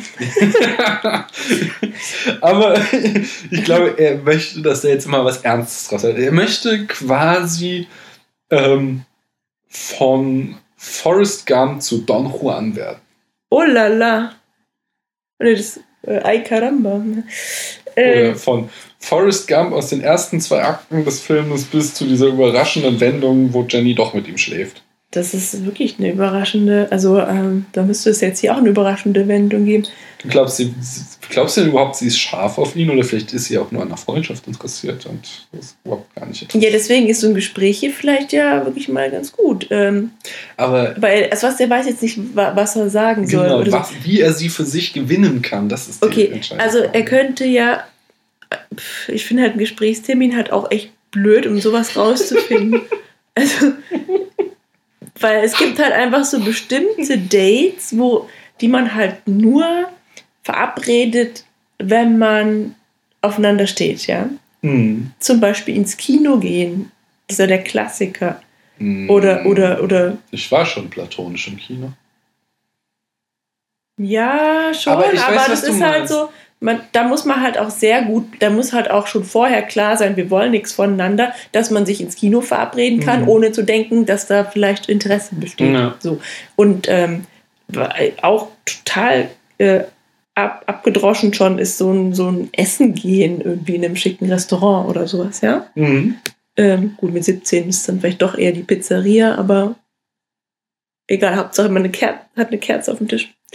Und vielleicht sollte er es so erstmal versuchen, wenn er ein bisschen schüchtern ist. Ja, es gibt ja auch so Leute, die dann direkt so rangehen, aber das ist ja offenbar nicht so der Fall bei ihm. Genau, also das ist mein Tipp. Äh, versuch mal Eindeutige Rahmenbedingungen zu schaffen. Genau, so. Ähm, ansonsten ist die Idee, schon so eine kleine Liebeserklärung zu machen, ja, die beste. Bist du sicher? Wenn er sich das Weil traut. damit bin ich immer auf die Schnauze gefallen. Das ist doch gar nicht wahr. ja, aber da, da war ja, also da bei uns war ja da viel Vorlauf, sage ich mal. Aber so, äh, besonders als Teenager, wenn ich irgendwie mit Gefühlen rausgeplatzt bin, dann, dann hat quasi äh, die Frau immer einen Rückzieher gemacht. Ich hab, bin immer besser gefahren, wenn ich äh, quasi. Ach, du hast mit Taten überzeugt. Genau, diese, Worten. was du sagst, diese Mhm. eindeutigen Situationen herbeigeführt. So, das Mhm. finde ich besser so.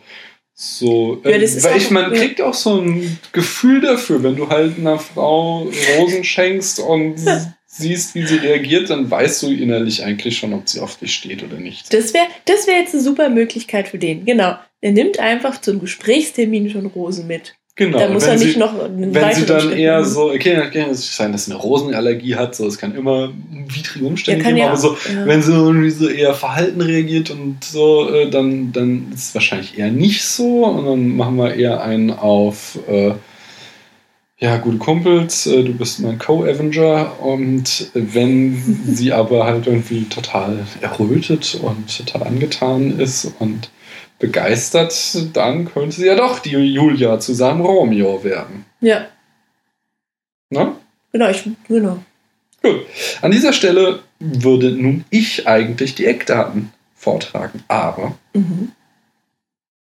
Aber äh, das macht unser nächster Gast, beziehungsweise unsere nächste Gästin.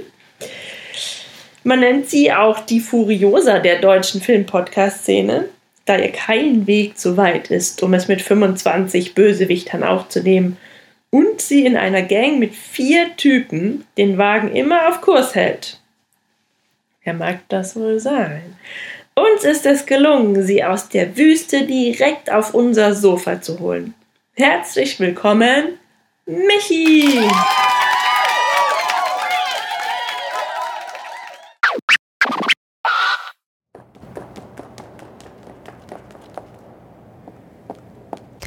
Michi, Hallo, ihr beiden.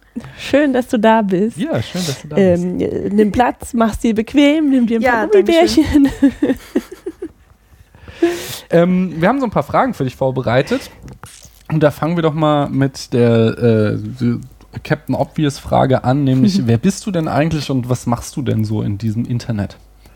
Ja, äh, das beantworte ich natürlich sehr gerne. Also ich bin äh, Michi oder eben auch Michaela und ähm, ihr kennt mich wahrscheinlich am ehesten noch von dem Podcast Cine Couch, den ich zusammen mit noch vier anderen Jungs betreibe und äh, den wir damals in unserem Studium in Mainz, ähm, also wir haben alle Filmwissenschaften studiert und gegründet haben.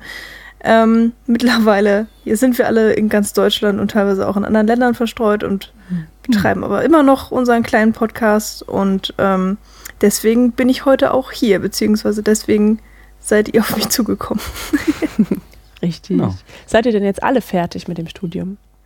Äh, so halb und halb. Also mit dem Mhm. Bachelor sind auf jeden Fall alle fertig. Ja. Mhm. Aber ähm, Jan und Daniel haben noch mal ein äh, Masterstudium in Frankfurt angefangen und Paul ist zum äh, Masterstudium in Dänemark und äh, er studiert Game Studies und was Jan und Daniel studieren, habe ich ehrlich gesagt so ein bisschen verpennt. Das ist irgendwas mit äh, Dramaturgie, glaube ich. Aha. Mhm. Interessant, ja. Ähm, also wenn du mal zurückblickst, ja, auf eure, auf die vielen Folgen Cine Couch, die ihr gemacht habt, welches ist denn deine Lieblingsfolge? Oh, das ist eine hammerharte Frage. Ja, finde ich auch. Aber vielleicht fällt dir irgendeine ein, die du irgendwie Genau, eine empfehlen Folge, die möchtest. dir im Gedächtnis so. geblieben ja. ist oder so. Eine Ähm, besondere.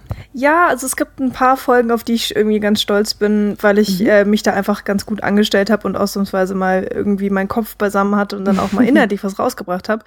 Aber ich glaube, die Folge, die ich am meisten mag, trotz des Chaos, äh, der in, vor allen Dingen in unserer Anfangszeit auch noch ähm, Mhm. da war, ist tatsächlich die Bösewichtsfolge, die wir gemacht haben. Damals Mhm. hießen wir ja noch Watchmen und wir hatten kein Mikro. Das heißt, wir haben tatsächlich alle, glaube ich, um meinen Laptop herumgesessen und mit meinem Laptop-Mikro aufgenommen oder mit dem Handy von Jan.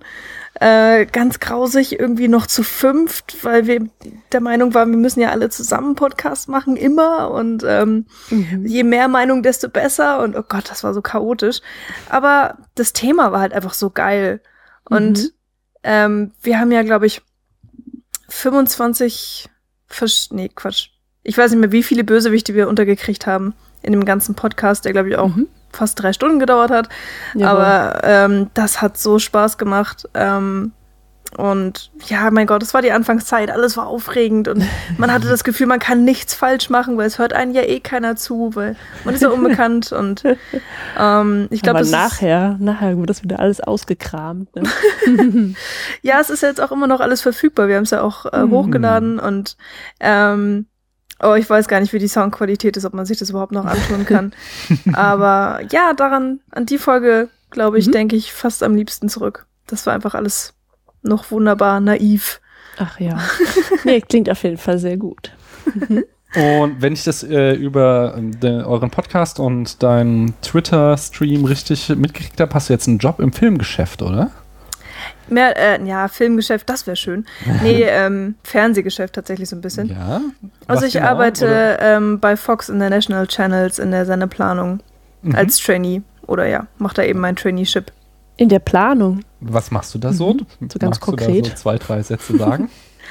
Ähm, also es ist ein relativ umfangreicher und komplexer Job und kurz gesagt sorge ich einfach dafür, dass der Sendetag funktioniert. Also man kriegt von der Programmplanung eben das fertige geplante Programm, um welche Uhrzeit? Meinetwegen, ja, um 21 Uhr läuft dann äh, die neueste Folge The Walking Dead oder sowas in der Art. Und danach kommt die neueste Folge Ray Donovan, so läuft das irgendwie bei uns.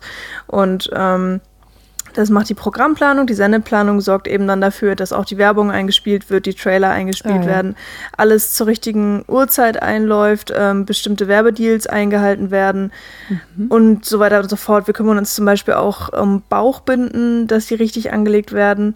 Oder Bauchbinden.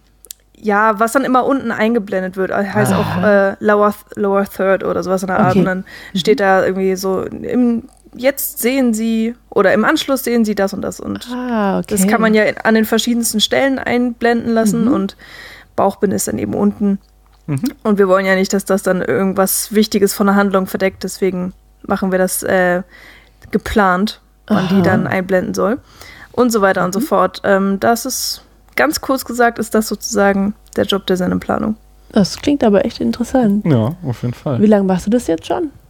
Ich habe im August angefangen, Mhm. ähm, Mitte August, und es geht anderthalb Jahre. Also so ganz gute vier Monate habe ich jetzt schon rum. Und es macht Spaß. Ja, auf jeden Fall. Mhm. Also ich, ähm, das ist auch mein, mein tatsächlich erster richtiger Job. So Ja. direkt nach dem Studium reingestolpert, irgendwie durch ganz viel Glück. Ja, das Und, ist sehr, sehr äh, gut. Ja. ja, das war toll. Und das Kollegium ist super. Die Aufgaben sind teilweise wirklich sehr anspruchsvoll. Also Mhm. man langweilt sich eigentlich auch kaum und es gibt immer wieder irgendwas Neues und irgendwas Neues zu tun, auch weil wir uns auch ähm, natürlich versuchen weiterzuentwickeln. Ja. Und ähm, ja, ich selber versuche eben auch so viel zu lernen, wie es nur geht. Und Mhm. als Trainee hat man dann ja netterweise dann auch ab und zu mal Aufgaben in anderen Abteilungen, kann da reinschnuppern. Und ähm, das werde ich jetzt nächstes Jahr auch viel mehr noch in Anspruch nehmen, weil, weil sozusagen ähm, ja, also ich bin jetzt vier Monate da. Ich weiß Ja, schon so ein gerade erst bisschen. angefangen, ne? Ja, aber, aber ich weiß ja schon so, was ich tue. Also ich bin ja, Mhm. also nicht fertig gelernt, aber ich bin, bin auf einem guten Weg und dann habe ich halt ab und zu dann schon mal Zeit, noch mal woanders reinzuschnuppern und da freue ich Mhm. mich jetzt auch noch mal drauf. Und es ist einfach interessant, so von, von allen Seiten mitzubekommen, wie der Sender läuft, wie Ja. man tatsächlich auch einen Sender gestaltet und ähm, das funktioniert ganz gut und macht auch echt Ja. verdammt viel Spaß. Aber ist auch anstrengend. Ja, das glaube ich dir. Aber das ist, also das merke ich jetzt schon so, dass man ja viel mehr Sachen bedenken muss, als, ähm, also da wäre ich jetzt nicht drauf gekommen, halt, ja. So als äh, einfach Zuschauer, was da noch alles dahinter steckt. Ja. Ja, so. sehr spannend auf jeden Fall. ähm, ja, aber du hast ja trotzdem, trotz deines Studiumabschlusses und trotz äh, der Beginn der Arbeit hoffentlich auch noch Zeit gehabt, dieses Jahr öfter mal ins Kino zu gehen. Und ähm, welches ist denn deiner Meinung nach der beste Film dieses Jahres? Ha. Ich bin erstaunlich wenig ins Kino Oh gegangen. nein. ähm, meine Enttäuschung des Jahres steht sowas von fest, aber Ja. die, der beste Film des Jahres ist für mich bisher ähm, Mad Max, weil der mich Okay. im Kino ähm, in 3D einfach total umgehauen hat. Mhm. Der war doch 2015, ne? Ja, ja. Ja, gut. oh, jetzt nichts Falsches sagen hier. ähm, ja, das, das war einfach pures Kinoerlebnis, was ich schon lange so in der Form nicht mal erlebt habe. Und ähm, er war gleichzeitig irgendwie Blockbuster und, und äh, von den Bildern her überwältigend. Teilweise konnte man dann aber trotzdem noch sehr intensiv über die Geschichte eben reden, die er erzählt oder eben Aha. auch über die Figuren, die er strickt. Und ähm, das ist einfach so ein Gesamtpaket, was mich von vorne bis hinten sehr begeistert hat, ähm, sowohl persönlich als eben auch so aus objektiver Sichtweise. Habe ich mich an dem Film sehr erfreut und ähm, ich weiß nicht, also ob, wann der nächste Film kommt, der da so rankommt. Ähm, aber es stehen auch echt noch richtig viele Filme auf meiner Liste, die ich nachholen muss, beziehungsweise die jetzt natürlich auch wann? Diesen Donnerstag zum Beispiel Ja, ins Kino kommen. habe ich auch schon gehört, dass da was passiert. Ja, wo der an Mad Max rankommt, da zweifeln ja viele dran, nicht? Äh, eine letzte Frage haben wir noch, und zwar, äh, wir sind ja hier im Weihnachtsspecial. Wie stehst du denn zu, zu Weihnachten? Magst du Weihnachten oder bist du eher so der Kind? Ah, oh, jetzt äh, mögen mich viele Menschen nicht mehr, glaube ich. ähm, mir ist Weihnachten tatsächlich so ein bisschen egal, Oh, weil ich wurde Neues, nie ne? unbedingt, also religiös erzogen sowieso nicht, christlich Mhm. erzogen dann irgendwie auch nicht. Also ich bin halt protestantisch und da ist irgendwie dann ab und zu in die Kirche gehen mal drin, aber mehr dann auch nicht. Und Mhm. ich mag es halt einfach, dass man so mit Leuten zusammen ist, die man mag und äh, dass man mit denen eben schöne Zeit verbringt. Und ähm, ich mag es auch zum Beispiel, den Christbaum aufzustellen und, Mhm. und all sowas, aber irgendwie, ich muss mir jetzt zu Weihnachten auch nichts schenken. Das ist mir alles, das ist, Mhm. ist mir mittlerweile tatsächlich unfassbar nebensächlich geworden. Aber äh, dieses Jahr zum Beispiel ähm, fahre ich dann auch so zu meiner Familie nach Hause für ein paar Tage und dann bin ich auch ein paar Tage beim, mit Nils ähm, bei seiner Familie Mhm. und da freue ich mich unfassbar drauf. Aber ich freue mich nicht so unbedingt, weil es Weihnachten ist, sondern ich freue mich einfach, weil ich genau weiß, wir werden einfach eine schöne Zeit zusammen haben, wir machen uns schöne Tage und ähm, Ja. ähm, was mir noch so ein bisschen ähm, die Stimmung versüßen würde, wäre, wären tatsächlich äh, weiße Tage oder weiße Weihnachten, ähm, wenn es tatsächlich nochmal schneien würde, weil das vermisse ich sehr. Da bin ich durch meine Heimatstadt sehr dran gewöhnt worden und irgendwie klappt das dieses Jahr noch nicht so richtig. Mal schauen. Ja, wird, wird schon noch, ne? Aber Ja. vielleicht nicht unbedingt an Weihnachten. Ja, mal schauen. Also dieses typische besinnliche Weihnachten, so, das ist nicht so unbedingt meins, aber einfach schöne Familientage, so, das ist, ähm, Mhm. das ist auf jeden Fall was, wo man sich das ganze Jahr drauf freut. Wobei schöne Familientage klingt für mich absolut nach Weihnachten. So, also ich meine, klar, eigentlich feiern wir irgendwie die Ankunft von Jesus oder halt seine Geburt, aber ähm, im Endeffekt ist es ja genau das, dass halt irgendwie die Familie oder Leute, die man halt gerne hat, zusammenkommen. So. Ja, das stimmt Ne? schon. Insofern. Ähm, magst du Weihnachten ja vielleicht dann doch mehr? Ja, wenn man es wenn man's so definiert, Ja. äh, dann bin ich auf jeden Fall ein Weihnachtsmensch. Aber irgendwie habe ich ganz oft das Gefühl, dass äh, vor allen Dingen, ich weiß ja nicht, wie das in den Medien zelebriert wird, Weihnachten dann doch nochmal was anderes ist, als ich so mir das Ja. vorstelle. Ja, gut, das mit den Geschenken natürlich, das natürlich hat schon einen hohen Stellenwert eigentlich, ne? Naja. Sag mal, du hast uns doch auch noch was mitgebracht, nicht wahr? Ja, ein paar Informationen. Ein Weihnachtsgeschenk in Form von Genau, Informationen. Wir sind ja angelangt bei der Rubrik Eckdaten zum Film äh, Gremlins. Und was hast du uns denn dazu zu sagen, Michi? Ähm, ein bisschen was natürlich. äh, jeder Film hat Eckdaten, welch ein Wunder. Ja, Gremlins ist ein Film, ein, eine Horrorkomödie aus dem Jahr 1984 ähm, aus den USA. Oh Gott, das ist jetzt sowas von geraten, aber ja, ne? Ja. Ja, weil manchmal sind sie ja auch ähm, Nee, es- irgendwie es, äh, noch voll Hollywood-Produktion. Okay. Äh, ich greife schon mal vor, das Set ist das gleiche, wie später in Back to the Future verwendet wird. Man Uh. sieht es einmal bei dem Establishing Shot äh, von diesem Marktplatz. Das ist dieser Platz, auf dem Marty McFly da die sich die Verfolgungsjagd auf dem Skateboard mit Biff liefert. Okay. Sehr cool. ähm, genau. Auf Deutsch heißt der ähm, Film Gremlins äh, mit dem Untertitel Kleine Monster. Irgendwie auch äh, sehr passend, finde ich.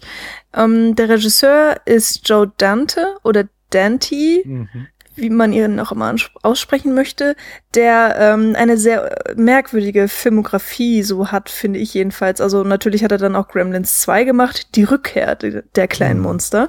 Ähm, aber äh, so ansonsten, ja, einfach sehr merkwürdige Filme, die man, glaube ich, auch nicht unbedingt kennt. Äh, ansonsten macht er jetzt zum Beispiel auch für Hawaii 5.0, äh, die ja tatsächlich sehr erfolgreich läuft, auch Serien.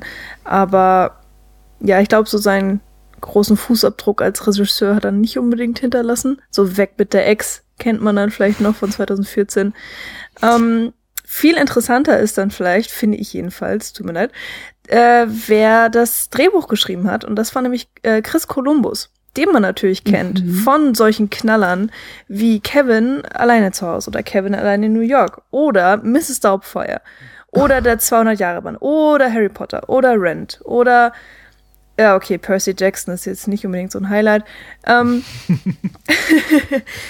da äh, weiß man auf jeden Fall so, warum der Film so geworden ist, wie er jetzt ist. Chris Columbus steckt dahinter. Ähm, von den Schauspielern könnte ich jetzt ganz viele nennen. Und ich habe trotzdem das Gefühl, ich kenne keinen einzigen wirklich davon. Ja. Wer ist denn? Ist Zach Galligan der Hauptdarsteller? Genau, der Ja. spielt Billy Pelzer. Ja. Ähm, ich weiß auch nicht. Es, es gibt zwei ganz spannende, finde ich. Äh, nämlich einmal Corey Feldman, der ähm, da sein Debüt, glaube ich, sogar hat, so ganz blutjung ist.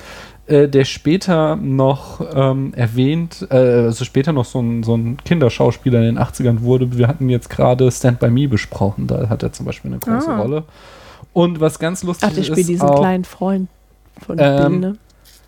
Genau, nee, nee, äh, bei, also genau, das spielt den, der, der das Wasser über Gizmo schüttet, den spielt er, genau. Und ganz lustig ist Ah, auch, dass äh, Jonathan Banks äh, den Deputy spielt. Blutjung Jonathan Banks ist bekannt aus Breaking Bad. Äh, wie heißt er denn da? Und jetzt auch aus, ähm, oh Mann, ich komme wieder nicht auf den Namen. Und jetzt auch aus Better Call Saul. Er spielt diesen Ah. Ex-Cop. Wie heißt der noch gleich? Ähm, Hank?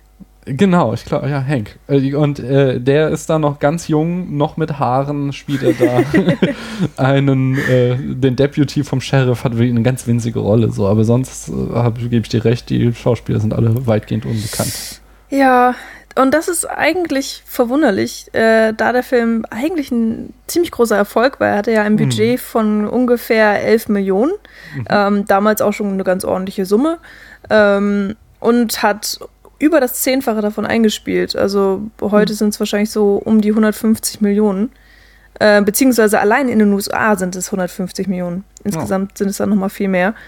Ähm, das kann sich wirklich schon sehen lassen. Da ist es dann natürlich auch nicht verwunderlich, dass es dann irgendwann Gremlins 2 gab. Ja. Und gab es nicht sogar auch Gremlins 3? Nee, es äh, gibt Gerüchte, dass der jetzt kommen soll. Ähm, und zwar sollen, versuchen sie da wahrscheinlich, oder das wird zumindest gemunkelt, dass sie sowas machen wollen, wie jetzt mit Jurassic World, so eine Art Remix-Fortsetzung. also Jurassic World Mm. haben sie ja wohl auch ziemlich viele Elemente aus dem Original Jurassic Park quasi wie in einem Remake gemacht, aber offiziell ist es so ein Sequel. Und so ähnlich wollen sie das wohl jetzt auch mit äh, Gremlins 3 machen. Aber wie genau, weiß Okay. noch keiner. Mal schauen, lassen wir uns überraschen. Ja. Dann Genau. war es das oder hast du noch irgendwas? Ah, also von meiner Seite wär's das. Ja, dann sage ich Ja. ganz herzlichen Dank. Ich habe Genau. gehört, du musst auch schon wieder dein Flugzeug kriegen.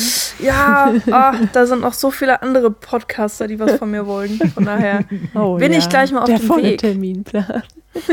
ja, schön, dass du da warst. Ja, Komm gut nach Hause. Dankeschön, Ne? vielen Dank für die Einladung. das war uns eine sehr große Freude.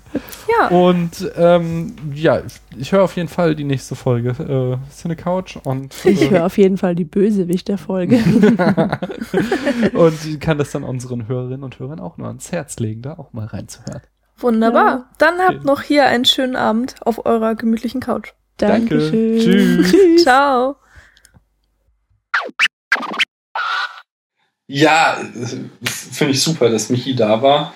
Ähm, denn so, zu der Cinecouch hatten wir persönlich bisher noch am wenigsten Kontakt, sage ich mal, zu allen unseren Gästen, die heute da waren. Und ich hoffe, da könnte sich ja in Zukunft noch was mehr draus entwickeln. Da könnte sich durchaus was entwickeln, ja. Mhm. Übrigens, Paula, der Ja. Mähnenwolf hat keine natürlichen Feinde. Das Allerdings- wusste ich schon. Ah, er ist aber trotzdem gefährdet. Wusstest du auch das? Ja, das wusste ich auch. Durch das schlimmste Raubtier der Welt. Ja, nee, nicht ganz. Also, aber indirekt schon. Und zwar, äh, also wahrscheinlich gibt es auch andere menschliche Einflüsse, aber äh, das Problem ist auch, dass er sich das äh, mehr, in mehreren Gebieten, wo er verbreitet ist, seine Reviere mit ausgewilderten Haushunden teilt. Und von diesen äh, wird ein Parasit übertragen, und zwar den Nierenwurm. Und für den ist der Mähnenwolf sehr anfällig. Und das führt dann leider dazu, dass dieser äh, oft auch ja, von quasi dahin gerafft wird vom Nierenwurm. Igitt. Armer Mähnenwolf. Ja, sehr tragisch. tragisch. Gut, Daniel, dann wäre es doch mal wieder Zeit für ein bisschen Musik, oder? Hört sich verdammt gut an in meinen Ohren. Ja, dann freue ich mich die auch. nächste Musik. ja, ich freue mich auch schon sehr auf unseren nächsten Künstler. Direkt aus Oakland in Kalifornien kommt der talentierte junge Mann, der jetzt seine Drumcomputer, seine Synthesizer und seine Plattenteller hier in unserem Wohnzimmer aufgebaut hat. Und das ist ehrlich gesagt auch ein bisschen eng hier Äh, warte geworden. mal, jetzt. bis nachher die Big Band kommt. Ach, die, ah, die kann auch noch. ähm, naja, gut. Ähm, er nennt sich Broke for Free und aus seinem Album Directionless durften wir uns persönlich ein Stück aussuchen. Das ist ja auch das Mindeste, Mhm. nachdem der unser Wohnzimmer so vollgestellt hat. Ähm, jedenfalls haben wir uns für die großartige Nummer mit dem Namen Night Owl entschieden.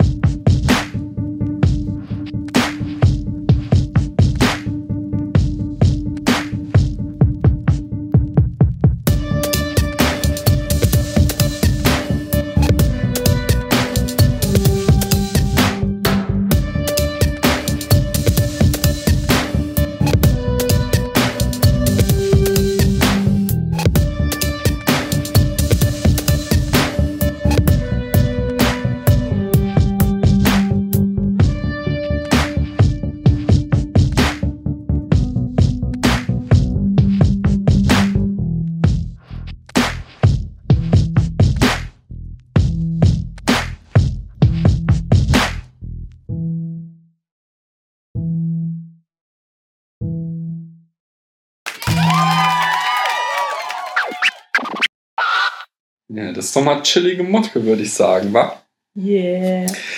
Und nachdem wir jetzt so weit äh, schon in der Sendung vorangeschritten sind, wird es langsam mal Zeit, dass wir uns um die Produktion kümmern. Wie äh, wurde denn eigentlich der schöne Film Gremlins hergestellt? Und auch dafür haben wir uns wieder einen Gast eingeladen, der uns nämlich erzählt, wie der Drehbuchautor Chris Columbus überhaupt auf die Idee zu dem Drehbuch kam. Mhm, Und diesen Gast, den nennt man auch den Indie der deutschen Pod Film-Podcast-Szene, da kein Filmschatz gut genug versteckt sein kann, als dass er ihn nicht ausbuddelt. Und daher ist es uns auch leider nicht gelungen, ihn hierher auf unser Sofa zu holen. Denn er wühlt gerade in den Archiven von Gallifrey und nach einem lange vergessenen Streifen Celluloid, um an den heranzukommen. Aber dennoch konnten wir ihn für diese Sendung gewinnen, denn er ist uns über eine mehr oder weniger stabile Verbindung durch Raum und Zeit zugeschaltet. Herzlich willkommen, Max!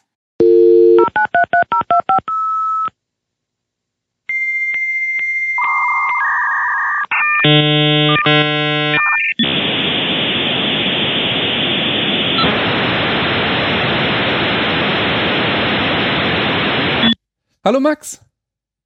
Hallo Daniel. Schön, dass du hier bist. Ja, freut mich auch. Ähm, erzähl doch mal kurz, wer du so bist und äh, was du so im Internet machst. Äh, ja, hallo, äh, Hörer von Spätpfiff. Ich bin der Max, äh, bin Filmvorführer in Rostock und mache mit meinem Kumpel Christian nebenbei noch Wiederaufführungen alte Filme neu entdeckt als Podcast im Internet. Mhm. Und äh, da habe ich äh, gleich eine Anschlussfrage, nämlich äh, wenn du jetzt hier die Gelegenheit hast, Wiederaufführung ähm, zu bewerben, was ist denn die beste Folge von euch? Welche Folge sollten sich denn hier unsere Hörerinnen und Hörer mal reinziehen, wenn sie wissen wollen, äh, was die Wiederaufführung ist? Welche Folge kannst du da ultimativ empfehlen von euch? Was ist deine absolute Lieblingsfolge? Oh, äh, die sind natürlich alle toll, das ist ja klar. ähm, wir haben gerade neulich einen Kommentar bekommen, da hat sich einer geäußert über die Berlinale Sonderfolge, bei der ich dann ausgerechnet nicht dabei war. äh, aber sonst äh, würde ich einfach empfehlen, kann man einfach reinhören. Man kann in unserem Archiv gucken, welche Filmtitel wir alle schon mal bei uns vorgeknüpft haben und vielleicht darüber gehen. Das ist vielleicht am einfachsten. Ah, cool. Ähm, und du sagst eben schon, du bist Filmvorführer. Was, das ist ja ein super geiler, äh, zumindest spannender Job äh, für jemand, der es nicht ist. Hört sich's gut an. Ich hoffe, es ist auch so gut. Äh, was war denn da dein persönliches Highlight von einem Film, den du mal vorführen durftest? Äh, das war auf jeden Fall dieses Jahr Blade Runner im Final Cut. Das äh, war sowohl von der Anzahl der Zuschauer her sehr schön, als auch einfach die Mauchgroßarbeiten zu sehen. Das ist äh, das wird sich auch mit Heimsichtung nicht wiederholen lassen, dieses Gefühl, dieses Erlebnis, wenn da eben äh, einem von, ja, wenn man nicht ausweichen kann der Leinwand, ne? du kannst ja nicht weggucken, wenn da sitzt und dich dieses Auge anstarrt und dann die Musik und äh, ich nehme an, der eine oder andere hat ja Blade Runner schon mal gesehen. Wir haben auch schon eine Folge zugemacht, ihr dann wahrscheinlich auch, nicht? Ja. Äh, die habe ich sogar gehört, meine ich. Äh, ja. Äh, jedenfalls ähm, ähm, ähm, das kann ich mir das sehr gut vorstellen. Blade Runner auf der großen Leinwand ist bestimmt sehr, sehr geil. Ähm, was war denn deiner Meinung nach der beste Film dieses Jahr oder den du gesehen hast zumindest? Oh, das ist eine gute Frage. Also das äh, interessanteste und beeindruckendste Filmerlebnis war auf jeden Fall Es ist schwer ein Gott zu sein dieses Jahr. Okay. Ähm, der ja auf jeden Fall die Gemüter spaltet. Der geht ja knapp drei Stunden, äh, schwarz-weiß und eine wirkliche Geschichte, weil so eine konventionelle Geschichte erzählt er nicht. Und ich fand das sehr beeindruckend in seiner Machart. Äh, Christian war überhaupt nicht angetan, er hat das äh, voll abgekatzt in diesem Film. Also das war auf jeden Fall ein ungeheures Erlebnis. Ob es nur ein guter oder schlechter Film ist, äh, das muss jeder dann für sich entscheiden. Okay, und noch eine letzte Frage, bevor du uns dann ähm, die, den Fun Fact mitgebracht hast, äh, wollte ich noch mal wissen, was denkst du denn über Weihnachten? Bist du ein Weihnachtsfan oder eher Weihnachtsmuffel? Äh, was, wie stehst du dazu?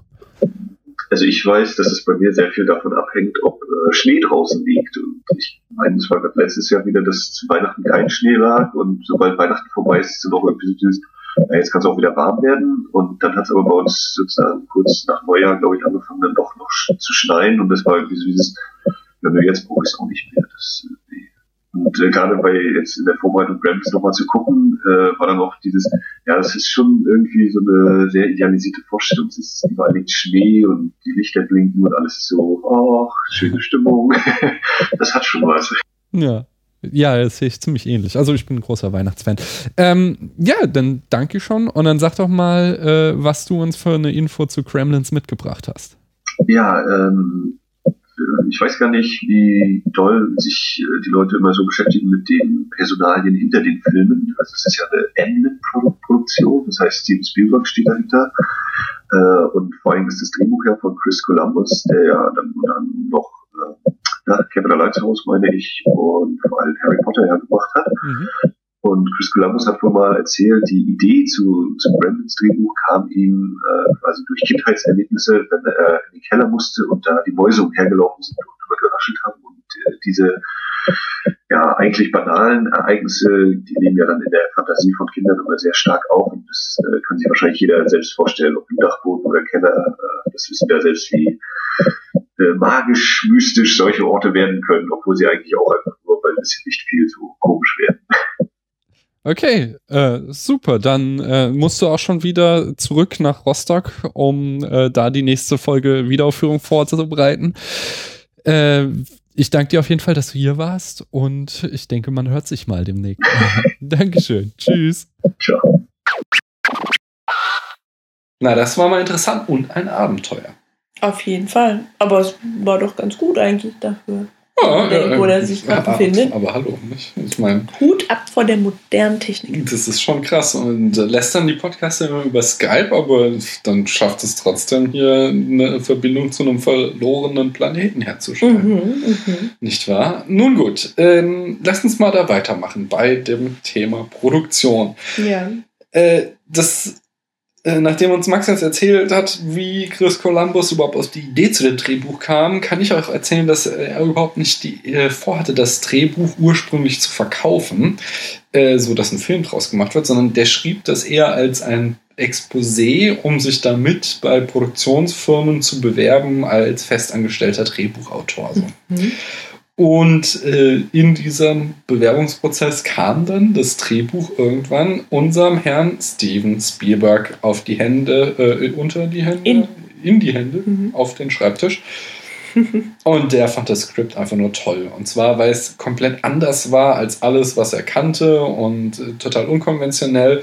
Und er, er bestand dann darauf, dass dieser Film realisiert werden muss und er mit seiner Produktionsfirma soll das, äh, wollte das äh, realisieren, wofür er dann ja den äh, Regisseur äh, Joe Dante äh, engagierte. Allerdings haben dann auch Dante und äh, Spielberg sich gewaltig in dieses Drehbuch eingemischt. Und zwar war das ursprüngliche Skript von Chris Columbus noch viel blutiger als der letztliche Film. Zum Beispiel sollte der Hund getötet werden, die Kremlins sollten die Mutter auf dem Dachboden köpfen und ihr Kopf sollte dann die Treppe runterhüpfen. Das, die sind eh schon brutal genug, ne? Äh, Mr. Hansen, der Wissenschaftslehrer, der sollte ursprünglich mit ganz vielen Spritzen im Gesicht äh, tot aufgefunden ah. werden. Das hat man dann geändert, so dass man nur eine Spritze im Hintern sieht. Äh, und äh, Joe Dante und äh, Spielberg ähm, ja, brachten halt äh, Chris Columbus immer wieder dazu, das äh, Drehbuch umzuschreiben, so dass ja, dass am Ende ein Familie, halbwegs familienfreundlicher Film rauskam. So. Ähm, eine weitere Sache, die wohl auch persönlich auf Spielbergs Idee zurückging, ist, dass ursprünglich Gizmo selbst sich auch in einen Kremlin verwandeln sollte, laut Drehbuch. Und zwar sollte er dann quasi die Rolle, die äh, der Kremlin Stripe, der mit dem Iro ähm, über der hatte, die sollte eigentlich Gizmo spielen. Mhm. Äh, aber Spielberg meinte dann, das solle man ändern. Und zwar brauche er, äh, also brauchen die Zuschauer einen Charakter, mit dem sie emotional verbunden sind. Und hoffentlich, offenbar traute er Billy das nicht zu und Kate auch nicht, so den beiden Protagonisten. Kann ich auch total nachvollziehen, warum er meinte, man braucht da diesen Gizmo, mit dem man emotional verbunden ist. Aber das macht doch gerade äh, irgendwie so ein Loch in diesem Drehbuch aus, weil ich habe mich gefragt, warum Gizmo sich nicht, äh, warum der nicht metamorphiert. Ja, ja, einfach nur, damit wir den süßen kleinen Gizmo bis zum Ende beibehalten können. Ja, aber so unlogisch. Nee, es war auch übrigens nicht ganz unproblematisch, nämlich der äh, äh, Kreaturendesigner, ich weiß nicht, wie das gute deutsche Wort dafür ist, Creature Design ist sein Job im Englischen. Chris Wallace wurde halt vor Riesenproblemen gestellt, denn er hatte diesen äh, Roboter, der Gizmo spielte, Mhm. ursprünglich nur dazu äh, gestellt, dass der halt irgendwo rumsitzt und blinkt, äh, äh, Blinzelt. blinzelt, genau, Mhm. und die Augen bewegt und süß aussieht. Und jetzt auf einmal kriegte der eine viel größere Rolle und musste viel mehr machen. Und er hatte jetzt große Probleme, diesen Roboter in irgendeiner Form umzubauen. Äh, übrigens hat hier Chris Wallace, der hat ziemlich viele ikonische Monster geschaffen, aber unter anderem war der auch bei ähm, Return of the Jedi mit am Werke. Und jetzt mit Blick auf Gizmo, was verbutest du, hat der so gestaltet bei Return of the Jedi? Im Ernst? ich, also ich habe es jetzt nicht, ich kann es nicht verifizieren, dass er wirklich für äh, die, die Dings zuständig ist.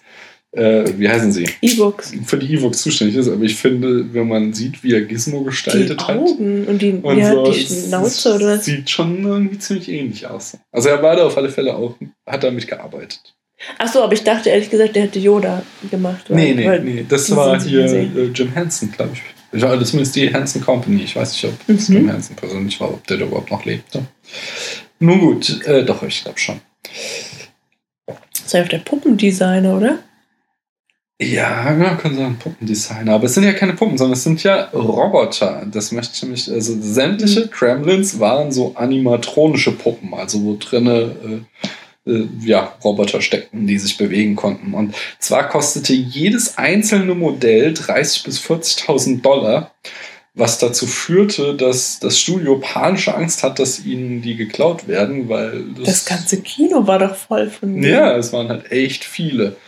Und das führte dann dazu, dass am Ende jedes Drehtags, wenn die Crew das Gelände verließ, äh, sie durch einen Sicherheitscheck mussten, wo dann die Security ihre äh, Autos kontrolliert hat, dass sie ja keinen Kremlin geklaut haben. Ich hätte so einen geklaut. ja, das ist schon. Aber ein Kremlin oder ein Mogwai? Ich finde beide irgendwie geil. Ja, die Kremlins.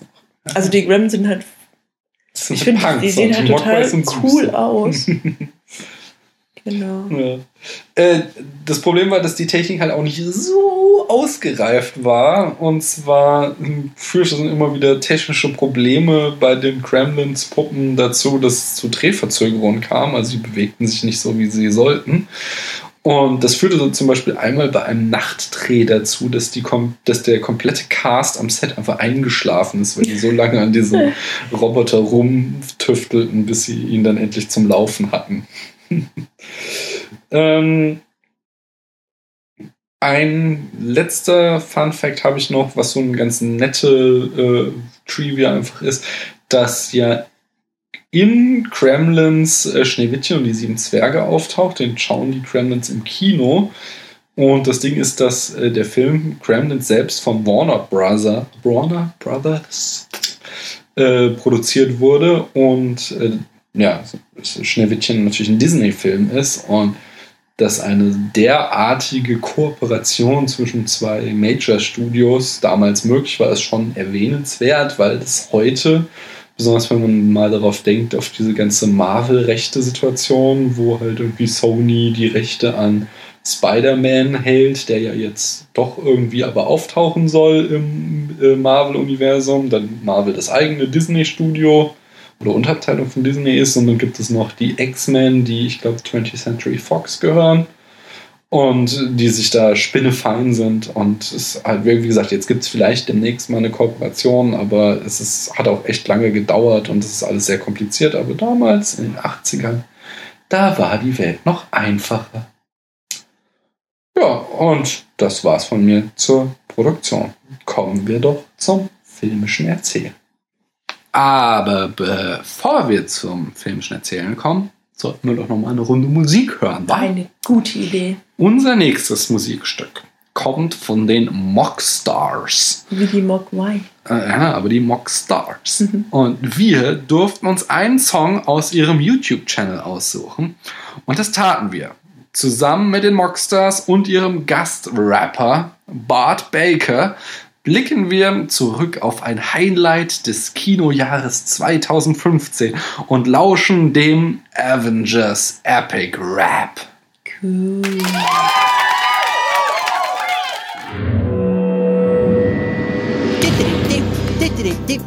You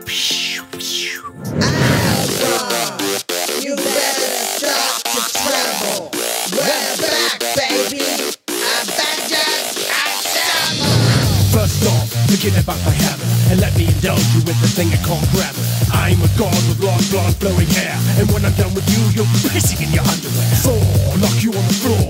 You wanna step with me, but you can't step no more. I smash your kneecaps, and if you relapse, I break your bones, just like that. Bruce Banner, crush your head like a banana, bigger than the boulder rolling out to Indiana. I'm a Hulk, humanoid. No, I am not shooting steroids.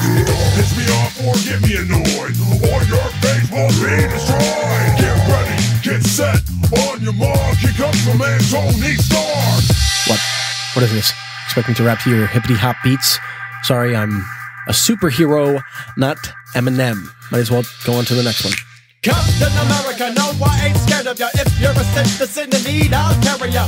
Fight for justice for my country. Serving this land from Monday to Sunday. I play the field, look with my shield. Y'all ain't gonna punch to this deal. Out of all the Avengers, I am the best. So let's cut the beat and put this rap to rest. Jonathan, will you stop rapping and just play with your toys like a normal boy? Sorry, Dad. My son's not gonna be a rapper. He's not gonna be a rapper, bitch.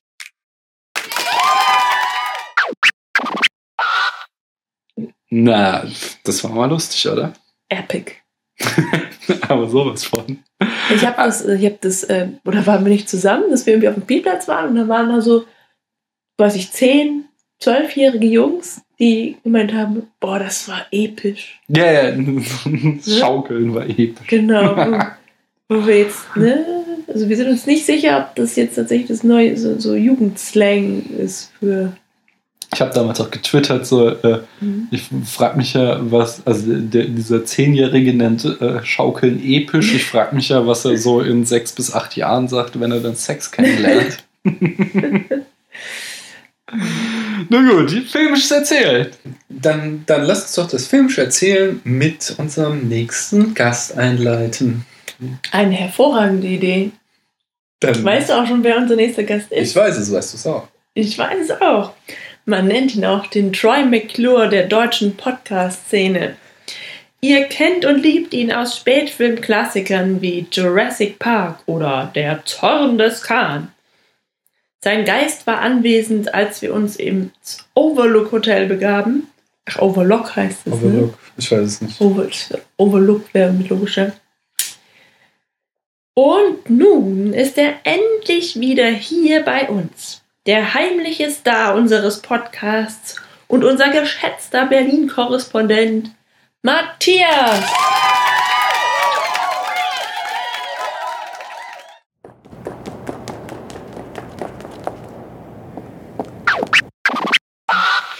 Hallo Matthias. Hallo Daniel. Hallo Matthias. Hallo Paula. Schön, dass du da bist. Ja, ich freue mich auch. Nimm Platz, mach's dir bequem. Schön bei euch, so weihnachtlich auch bei euch. Ja, total. Auch mit dieser Lichterkette hier auf dem gemütlichen Sofa. Ja, nicht wahr? Das- Also die Lichterkette natürlich Ja, über dem Sofa, die ist ja jetzt nicht, ich sitze ja auf dem Sofa jetzt gerade. Ja, Ich- ja, aber pa pass auf da, nicht, dass du gegen den äh, Adventskranz stößt. Oh ja, der hast du den selber gemacht, den Ad Schwebender Adventskranz? Ja. ja. Ähm, sag mal, Matthias, ähm, du bist ja schon ein alter Hund hier in diesem Podcast. So Hase. Al alter Hase. Hase. Toter Hund. Ist ja auch egal. Unsere Hörerinnen und Hörer dürften dich ja schon längst kennen, von daher brauchen wir dich ja nicht mehr großartig vorstellen. Nein. sondern können gleich mit den wirklich existenziellen Fragen in dieses Interview einsteigen. Nämlich, hörst du eigentlich auch selbst Podcasts oder machst du sie nur? Ähm, ich höre selten Podcasts. Die einzigen beiden Podcasts, die ich höre, sind die von Jan Böhmermann und Olli Schulz. Olli Sanft und sorgfältig. Die Sendung auf Radio 1. Mhm. Sonntags immer. Und äh, ja, wenn ich sie selber nicht hören kann, dann höre ich sie als Podcast. Und ich höre äh, manchmal zum Eindöseln den Einschlafen-Podcast von, ich habe vergessen, wie er heißt. Äh, Tobi Bayer. genau, genau. Mhm. Sonst eigentlich keine. Und natürlich den Spätfilm-Podcast, ja klar. Also den an Auch erster zum Stelle. Einschlafen, Ne? Ja, ja. Auch zum Einschlafen, klar. ähm, du warst ja sicherlich schon ein paar Mal im Kino. Äh, was war deiner Meinung nach denn der beste Film des Jahres? Ähm,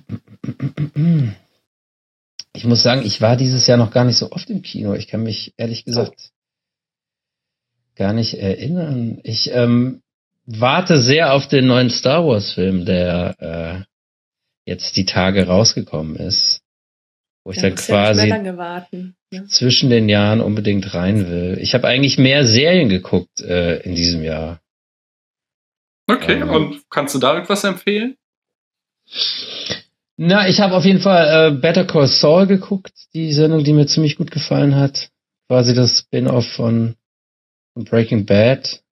Fargo, der ja auch angelehnt ist an einen Spielfilm, also die erste Staffel. Die Mhm. zweite ist ja jetzt bei äh, Netflix rausgekommen, habe ich jetzt aber noch nicht geguckt. Und was mir auch ziemlich gut gefallen hat, ist Lilyhammer, wenn euch das was Mhm. sagt. Nee, mir Ähm, nicht. ja. Ich habe die ersten paar Folgen geguckt, das hat mich nicht fesseln können, aber Fargo und Better Call Saul fand ich auch sehr gut. Genau. No. Aber Kinofilme, Ähm, muss ich ehrlich sagen, fallen mir jetzt spontan nicht ein, die mich jetzt irgendwie sehr gefesselt hätten. Ich war im, im neuen Bond. Naja, den fand ich so, der war, der war in Ordnung, aber den, die Teile davor fand ich wesentlich besser. Also speziell den allerersten mit Craig. Daniel. Da haben wir heute Abend auch schon drüber geredet. Über den Bond. Über den Bond mit Ach so. Arne. Ja, ja, äh, jedenfalls äh, von allen Filmen, die du geguckt hast, also nicht nur den Erscheinungen dieses Jahr, sondern insgesamt, äh, was würdest du denn sagen, war der schlechteste, den du dieses Jahr gesehen hast? Wegen mir auch die schlechteste Serie. Was, was fandst du denn am schlechtesten dieses Jahr? Von allem, was wir geguckt Mhm. haben, ja, wahrscheinlich äh, Lucy, Peppy, Bomb hab und der. Rest der Bande. Da haben wir eine Folge zu aufgenommen, da musst du mal reinhören. Das ist so ein bekloppter Film, was? Wir haben ja viel gelacht. Ja, ja, wir haben schon Ja, viel gelacht, aber soll's. der Film war trotzdem schlecht. Also ich Ja. habe ja, ich habe ja äh, dieses Jahr mit Lost angefangen und alle Staffeln durchgeballert Mhm. und ich war eigentlich ziemlich begeistert von der Serie. Ich wurde ja auch immer vorgewarnt, dass das Ende so schlecht sei und war dann dementsprechend Ja. äh, drauf gefasst. Ich fand es dann in der letzten Folge nicht ganz so schlimm, wie alle dann gesagt haben. Die haben natürlich nichts verraten, aber äh, das war wahrscheinlich, weil ich schon auch- irgendwie also so fand drauf vorbereitet ganze- war, dann nicht ganz so schlimm. Hm? Hm. Ich fand auch die ganze letzte Staffel nicht so schlimm. Ich fand die zwei Staffeln davor haben mich genervt, weil die da, da hatte die Serie irgendwie total den Faden verloren und die Spannung war Ja. ziemlich raus. Und deswegen fand ich so die letzte Staffel eigentlich wieder ganz okay. Genau. Also Mhm. ich ähm, bin auch extrem, ich habe das auch extrem gesuchtet. Also ähm, keine Ja. Ahnung, das ist einfach. Die sind, die sind ja auch extrem mit, nein, die sind ja auch echt krass mit Cliffhangern am Arbeiten in der Serie. Ich glaube, jede Folge endet so, dass du sofort weitergucken musst. Ja, also wir hatten da aber auch echt irgendwann ähm, uns überlegt, dass wir mal irgendwie zwischendurch mal was anderes machen sollten, so ja, aus Vernunftsgründen, weil wir das auch einfach nur uns, also kaum erwarten konnten, bis unsere Tochter im Bett war, Äh, dass wir das mal weitergucken konnten, so, ne? Heftig. Ja, aber du hast jetzt gar nicht gesagt, du wolltest ja was, solltest ja was Schlechtes nennen.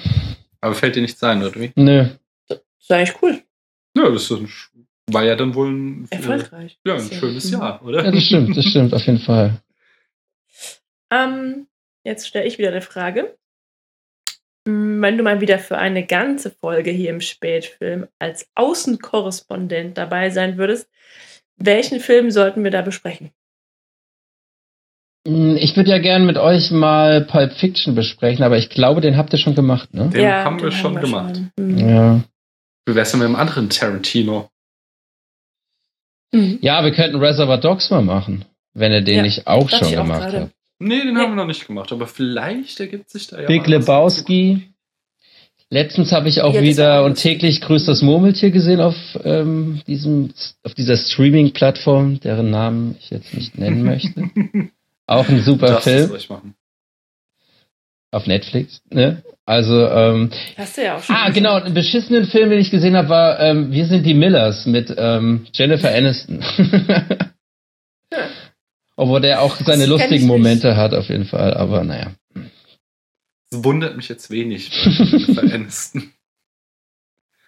Ja, kennst du eine romantische Komödie mit Jennifer Aniston, die gut ist? Ich fand diese, dieses und dann kam Polly, fand ich beim ersten Mal gucken witzig. Ja, das war Ich auch, Das ich auch. Mal Ja. nicht mehr so. Äh, gut, eine letzte Frage haben wir noch an dich und zwar, äh, wie stehst du denn zu Weihnachten? Magst du Weihnachten oder bist du eher so der Cringe?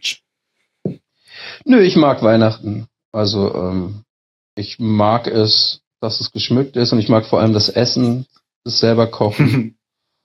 und äh, ich habe nichts gegen Weihnachten. Ich habe auch keine Angst, äh, dass uns die, dass uns der Islam das Weihnachten wegnimmt. Äh, das, diese Befürchtung hege ich nicht. Na, dann ist ja gut. okay, dann hast du uns doch auch noch einen äh, kleinen Fun Fact zu äh, Kremlins mitgebracht. Genau, und zwar ähm, am Anfang des Filmes, äh, als der Vater des ähm, Hauptprotagonisten, wie hieß er? Randall? Bill. Der Vater heißt Randall, glaube ich. Ja. Der Nee, Pe- Billy ist der Sohn. Äh, Pelzer ist der Nachname. Mhm. Ja.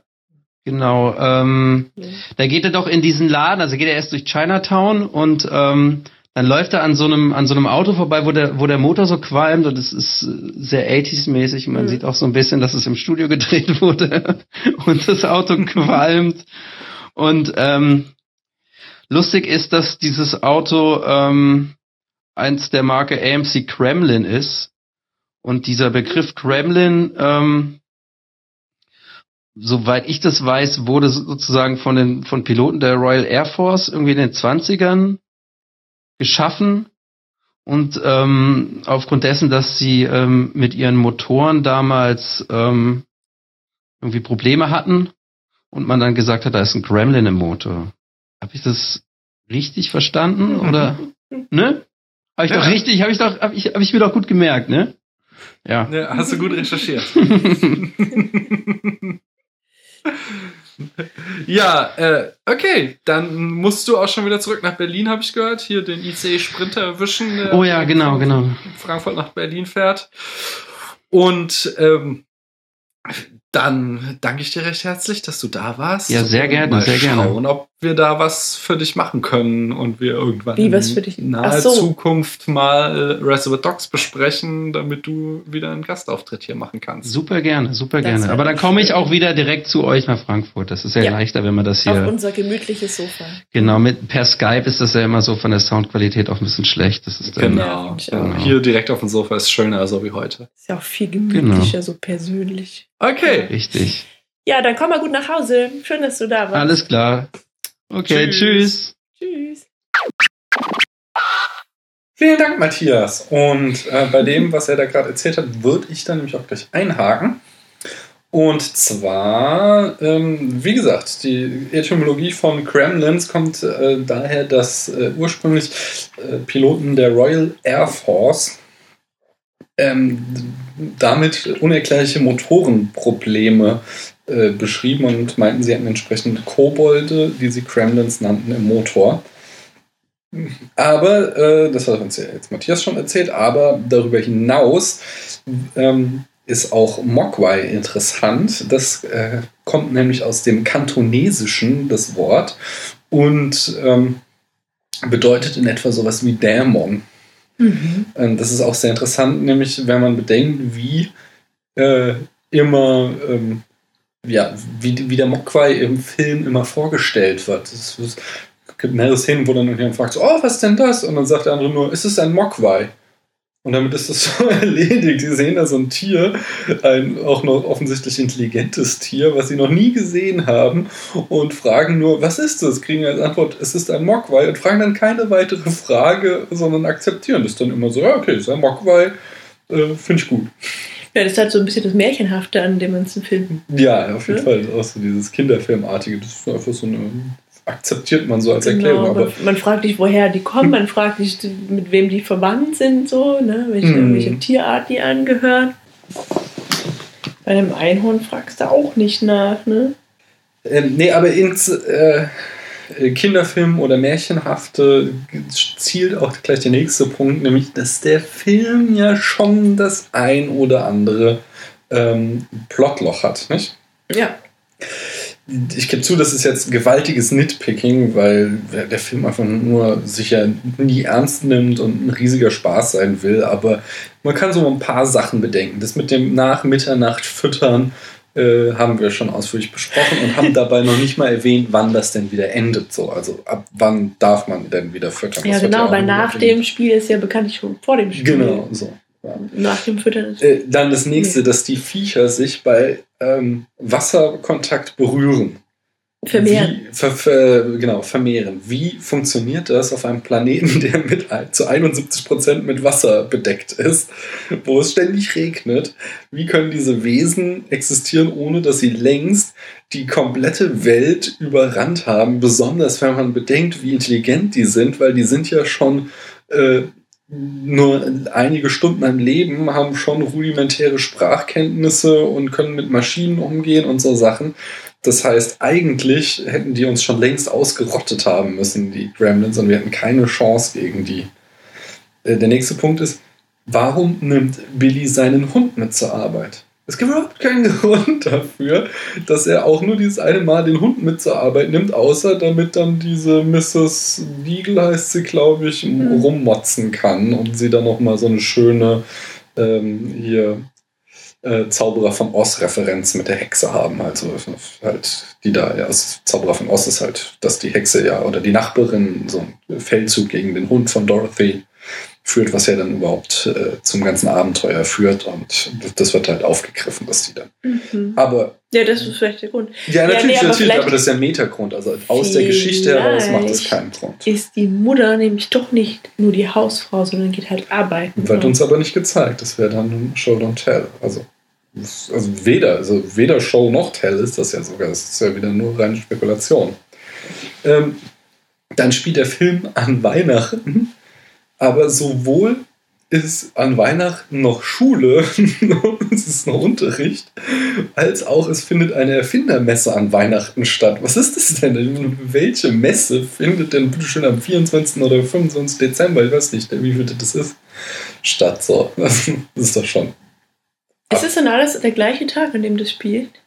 Äh, ja, also, Also der, sind der, mehrere zuerst nicht, ne, aber, aber- nach dem Ausbruch. Genau, nach der Transformation, das ist alles Mhm. der gleiche Tag, gleiche Nacht ja sogar noch. So.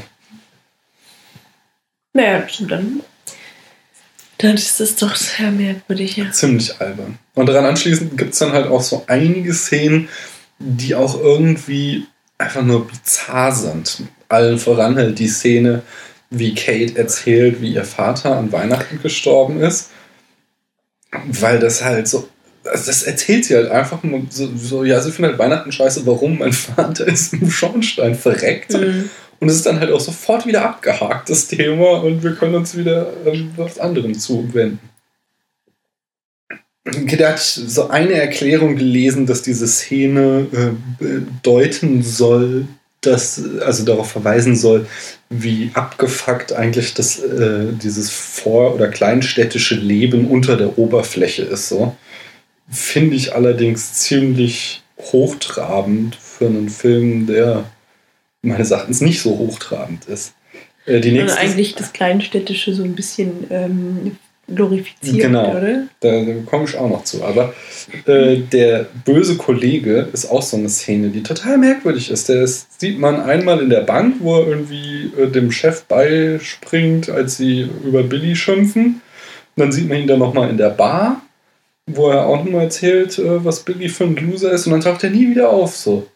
Das ist, das ist auch so komplett losgelöst. Das sieht Ja. so fast, als hätten sie den später rausgeschnitten, als hätte der noch eine größere Rolle im Skript Ja, entweder so oder ähm, das ist ein ziemlich billiger Versuch zu zeigen, dass äh, Billy eigentlich ähm, so eher der Loser ist. Mhm. Und dann Auf in jeden dem- Fall, er ist so der Loser, aber zugleich der Träumer. So. im Lauf, Laufe der Dinge äh, zum Mhm. Helden äh, sich entwickelt. Und schließlich ist auch so ein bisschen strange, aber halt auch schon wieder auf eine sympathische Art und Weise, wie dann die Kremlins sich zum Schneewittchen schauen im Kino versammeln. So, Mhm. so rein plottechnisch macht das auch wenig Sinn, obwohl es sich zugeben muss, dass es halt einfach äußerst sympathisch ist. Ja. Ja. Ja, guck mal, der äh, Billy macht ja eigentlich auch eine Metamorphose durch, Mhm. ne? genau wie die Gremlins, weil er halt, ähm, also da spielt zum einen diese Beziehung zu der Frau da noch mit rein, Mhm. finde ich. Ne? Und der ist halt vorher so der Bankangestellte, so. Das passt eigentlich auch gar nicht zu, genau, der ist eigentlich Schriftsteller. Der ne? Comiczeichner möchte er Comiczeichner, werden, genau. aber er geht halt Bank. dann dahin und, und genau arbeitet in der Bank und ist da halt irgendwie nicht besonders erfolgreich und dann wird er halt irgendwie so zum Gremlins-Killer und, und rettet das ganze Dorf und da kriegt er dann halt auch seine Derbse. Ne? So ein Stress, ja. ja. Stimmt. Ähm, ja, also da könnte ich ja zwei Punkten ansetzen, so. Einerseits allgemein äh, über die Charaktere reden oder über darüber, dass eben Gremlins eine große It's a Wonderful Life Hommage ist. Was möchtest du? Die, die, die Hommage möchte ich zuerst. bitte. Genau, also vieles, was du eben gesagt hast, ist halt darauf zurückzuführen. Wir sehen ja einmal äh, einen Ausschnitt aus It's a Wonderful Life im Fernsehen, und zwar auch nicht irgendeinen, sondern den, in dem Jimmy Stewart gerade aus seiner Albtraumvision wieder aufgewacht ist und halt wieder in seinem äh, schönen Städtchen Kings, nee, warte mal, äh, Bedford Falls äh, ist und total glücklich ist und da rumläuft und alles bejubelt. Und ähm, äh, genau, also, also an, an Bedford Falls äh, äh, ist halt schon der Name der Stadt von Kremlins angelehnt. Die heißt nämlich Kingston Falls. Mhm. Beide Sp äh, Filme spielen an Weihnachten. Äh, Billy ist genau wie halt, ich weiß den äh, Charakternamen nicht mehr von Jimmy Stewart, aber genau wie Jimmy Stewart äh, arbeitet Billy in einer Bank, aber träumt von einem anderen Leben so. Mhm. Also Mrs. Deagle hat die Rolle von Mr. Potter aus It's a Wonderful Life und sie hat sogar ähm, in ihrem Haus ein Gemälde von mutmaßlich ihrem Mann hängen und das ist eben ein Gemälde von Mr. Potter aus dem Film. Äh, dann gibt es ja in äh, It's Wonderful Life so eine berühmte Abendspaziergangsszene, wo quasi ähm, da äh, Jim Stewart erstmals mit seiner späteren Frau anbändelt. Die wird ja auch gespiegelt, einfach mit einer Szene von einem Abendspaziergang. Äh, dann gibt es ebenfalls eine Szene bei It's a Wonderful Life, wo so eine ganze Partygesellschaft in einen Pool fällt. Und hier fällt halt eben der äh, Kremlin in den Pool und erzeugt sich dadurch quasi seine Die eigene Party. Party. ähm, überhaupt, als die Kremlins Kingston Falls übernommen haben, äh, ist es, entspricht es dann quasi dem Pottersville aus It's a Wonderful Life. Und in beiden Filmen ist es am Ende so, dass halt äh, der Status quo wiederhergestellt wird. Am Ende ist alles wieder gut und äh, die Dorfgemeinschaft hat quasi gewonnen gegenüber äh, dem Unterdrücker hier in Form der Kremlins Hm. in ähm, It's a Wonderful Life in Form von äh, Mr. Potter. Das ist doch so ein Bankier auch, ne? Genau, so ein, Hm. ein Raubtierkapitalist. Ja. Äh, aber dann lass uns doch mal die Charaktere durchquatschen.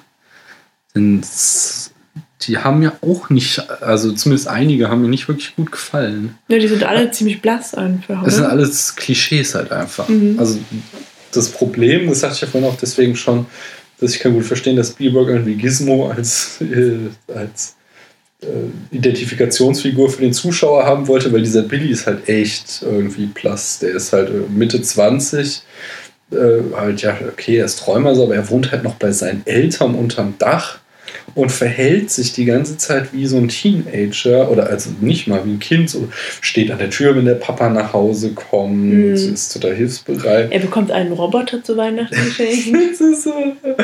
Ja, und kriegt halt auch da ein Haustier vom Papa mitgebracht zu Weihnachten. Das Mhm. ist dann alles so, so. Der fällt halt wie ein Kind, obwohl er eigentlich einen Erwachsenen spielen soll. Ja, und dann ist da diese. Gott, wie heißt sie denn? Kate? Genau, seine Ja. Freundin. Das ist ja wohl irgendwie die erste Freundin dann auch. Hm. Also wie der sich anstellt. Das ist ja so ganz zaghaft. Und Das ist ja auch eine total asexuelle Beziehung, die die beiden. Also, das ist zwar schon so der Love Interest, aber man sieht die ganze Zeit nicht irgendwas, was da zwischen denen abgehen sollte. Ja. Das ist halt der Kinderfilm. So, ja. Und diese Kate ist halt auch, sie ist halt irgendwie, sie ist motzig, weil sie Weihnachten nicht mag. Wir kriegen dann eine sehr bizarre Erklärung dafür. ähm, sie, ja, sie, sie steht halt auf Billy, weil er quasi das Herz am rechten Fleck hat, so wird uns das gezeigt. Und dann halt noch diese sehr weirde Szene auch wieder, wie sie halt die Kremlins in der Bar bewirtet. Das ist, Mhm. Ach, es ist alles irgendwie sehr, sehr merkwürdig. Der Papa ist auch hier klassischer, erfolgloser Erfinder. Nicht eine seiner Erfindungen funktioniert. Das ist halt auch echt krass, weil halt irgendwie Billy und die Mutter die die ganze Zeit benutzen, obwohl alles wirklich voll, voll für den Sack ist. Wobei es ja interessant ist, dass die da 1985 schon so ein, äh, wie so eine Kaffee-Pet-Maschine oder so einen Vollautomaten Mhm. haben, Ja. der halt nur leider auch nicht funktioniert. Aber ich finde eigentlich, das ist so, so ein bisschen so, also das ist ein Pluspunkt des Films. Ähm, die Eltern, ja, diese verrückten Erfindungen. Genau. Und ich finde die Mutter halt auch cool. Ich finde auch, also das sind zwar auch voll die Klischee-Charaktere, Mhm. aber die beiden funktionieren tatsächlich Genau. im Gegensatz zu Billy und Kate. Äh, die Mutter ist halt badass in der Küchenszene, Mhm. wobei es halt auch total misogyn ist. So, weil ne, sie ist halt die Frau am Herd und in der Küche macht sie dann drei Gremlins platt. Aber halt auch nur mit Küchenutensilien. Ne? Genau, mit Küchenutensilien. Also die Szene ist also total geil, weil es halt voll die Gore-Szene ist und irgendwie so, so, du kommst dir so ein bisschen vor wie bei Kill Bill, wenn da die Blutfontänen spritzen. Ja. Wir haben halt noch das Gremlin-Blut grün gemacht, so, aber es ist halt irgendwie, wenn du denkst, es ist halt ein Kinderfilm. Es ist halt voll krass einfach. Äh, Aber dann verlässt sie die Küche und sofort fällt sie der äh, nächste Gremlin Stripe aus dem Baum heraus an und sie kann nichts mehr machen und dann muss Billy kommen und sie zu retten. So, das ist, naja, Mhm. finde ich halt ziemlich schwach. Dann gibt's den Nazi im Dorf. das ist auch eigentlich ganz schön, so eine schöne epische Vorausdeutung, dass der halt die ganze Zeit irgendwie über Ausländer lästert und dass die Kremlins in die Motoren packen. Wir wieder diesen Mythos. Äh, und dann, äh, also nicht mal, er sagt, ähm, Es geht eigentlich nur um ausländische Produkte, ne? Also, Genau, er sagt, er sagt, er sagt, äh, ähm, they put N, äh, they put Kremlins in our machines. Mhm. Und er wird dann am Ende durch Kremlins, oder äh, als äh, sein Ende ist dann, dass Kremlins in einer Maschine ihn umbringen. Und zwar in der Maschine, die er immer so geliebt hat, weil Genau. es ein amerikanisches Fabrikat ist angeblich. So, das ist ganz, ganz nice irgendwie, aber ja. Äh, dieser komische Kollege von Billy hatte ich schon erwähnt. Dann der Sheriff, der hat auch so einen ko- komplett deplatzierten. Auftritt irgendwie. Ja, wo sie dann wegfahren, als ein Mensch von Gremlins überfallen wird. Genau, erstmal hat Billy irgendwie es super schwer, die überhaupt davon zu überzeugen, dass da irgendwas ist. So. Mhm. Sie sehen es nicht. das nehme ich denen noch ab. Ja, klar, die Geschichte ist very strange. So. Aber wir könnten wenigstens mal versuchen zu gucken, ob da nicht irgendwas los ist in der Stadt. Und als sie das dann irgendwann machen, sehen sie einen Kremlin-Attacke und verpissen sich sofort. Mhm. Das ist, so, das ist auch irgendwie merkwürdig. Hm. Der mysteriöse Chinese. Ja, das zeigt halt, dass ähm, So. Billy halt die Sache selbst in die Hand nehmen muss, dass er keine Hilfe erwarten Natürlich. kann. Ne? Das ist so, in der Heldenreise muss, muss er jetzt Mhm. quasi den entscheidenden Schritt machen, weil er keine Hilfe von jemand anders bekommen kann. Hast du vollkommen recht. Äh, denn mysteriöse Chinese ist das nächste Klischee-Charakter so halt, Mhm. der ihnen den Mogwai nicht verkaufen will, sie dann ihn trotzdem bekommen und am Ende kommt er und hält da seine Moralpredigt, dass sie nicht bereit sind und unverantwortungslos sind. Äh, tja, ja, ist halt. Und schließlich dann noch der schwarze Wissenschaftslehrer, der auch äh, voll Horrorfilm-Klischee als erster sterben darf. So, äh, Hm. das ist schon, ja, ja, ist halt ein super Klischee, dass immer die Schwarzen in den Horrorfilmen sterben und er ist halt der einzige, der Alibi-Schwarze in diesem komplett weißen Kaff und es muss sofort dran glauben. Äh, das allerdings. Immerhin gibt es einen Schwarzen. Ja, aber das ist, ähm, das ist eher auch halt, das ist auch halt so der Token-Schwarze, der gut assimilierte, der sich in diese weiße Gesellschaft eingegliedert hat. Das ist nämlich so ein Hauptthema des Films, worauf wir gleich kommen.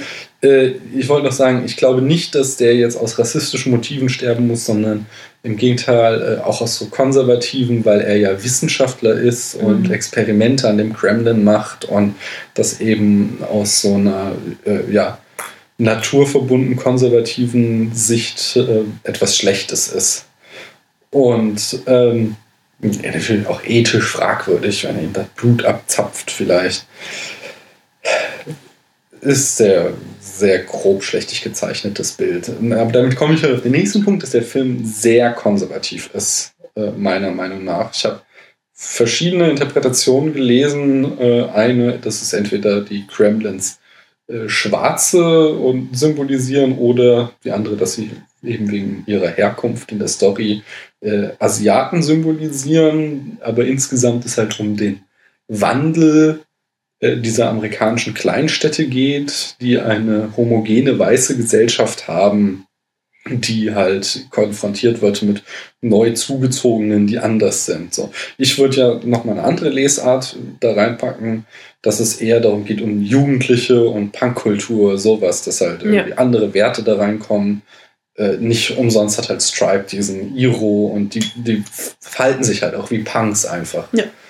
Äh, aber äh, das Thema ist in irgendeiner Form, äh, dass die, äh, ja, also dass diese Stadt halt mit Veränderungen konfrontiert wird und damit nicht klarkommt. Dann habe ich aber einhellig irgendwie die Meinung gelesen, dass der Film sich darüber lustig machen würde, halt über die Angst der Weißen davor und das auf die Schippe nehmen würde. Und das glaube ich halt nicht, sondern ich finde halt, dass der Film äh, total sich auf die Seite dieser Dorfbewohner schlägt Mhm. und das kritisiert so. Klar macht er das lustig und total überdreht, aber eigentlich ähm, findet er schon so, dass der Status quo erhalten oder am Ende wiederhergestellt werden soll. Und dazu habe ich auch vier Argumente. Nämlich erstens, äh, wer ist unsere Identifikationsfigur? Das ist nämlich Billy und das ist ja hier der äh, ja, Klischee, weiße, nette, junge Mann, der zu Hause wohnt, sagt schon. Und äh, der zweite, unsere zweite Identifikationsfigur ist halt Gizmo. Und wenn das halt jetzt irgendwie der Jugendliche ist, so, dann ist das der Liebe, der, Der sich total, ne? genau, der Brave, der sich total assimiliert hat und überhaupt kein, gar nicht aufbegehrt und äh, sogar seine eigene Art verrät, um den guten weißen Stadtbewohnern oder Konservativen da zu helfen. So.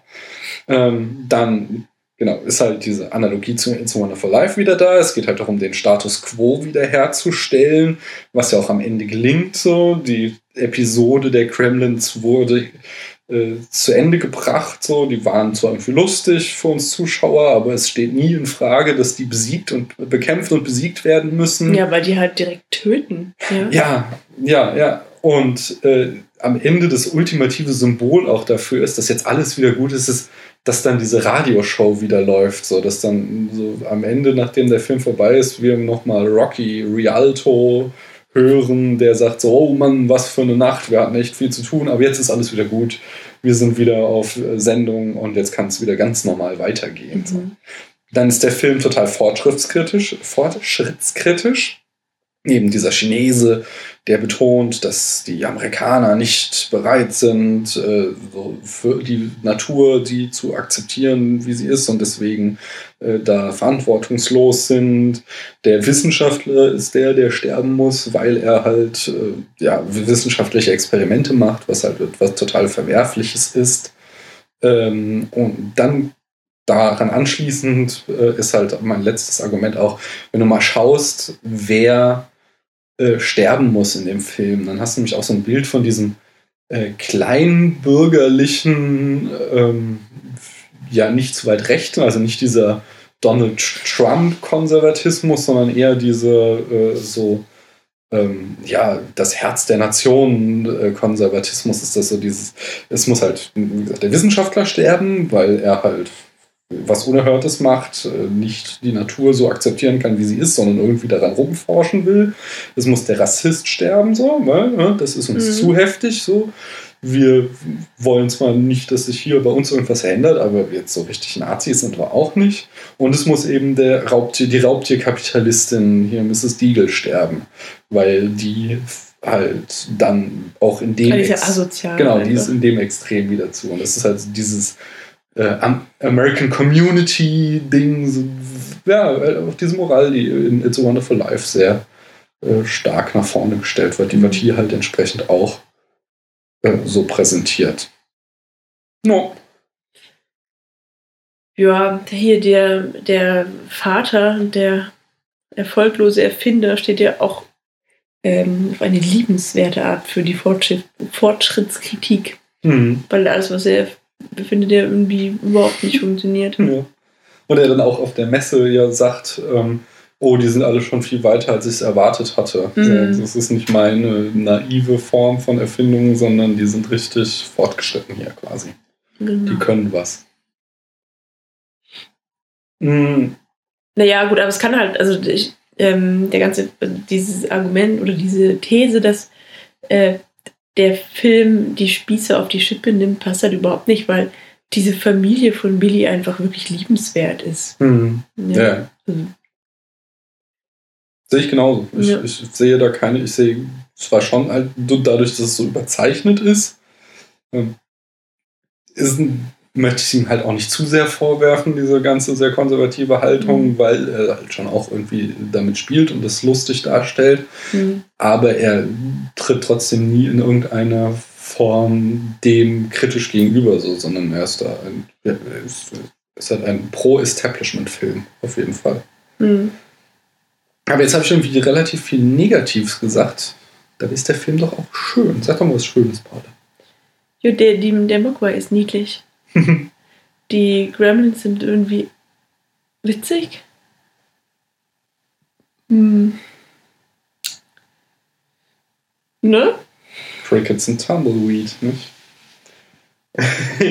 Mir gefiel sehr gut, wie er inszeniert ist. Und zwar ist er halt irgendwie ein totales Mash-up aus Popkultur. Er ist erstmal, äh, ja, was Matthias uns vorgetragen hat, dieses Easter Egg, was ja auch eine gewaltige epische Vorausdeutung ist.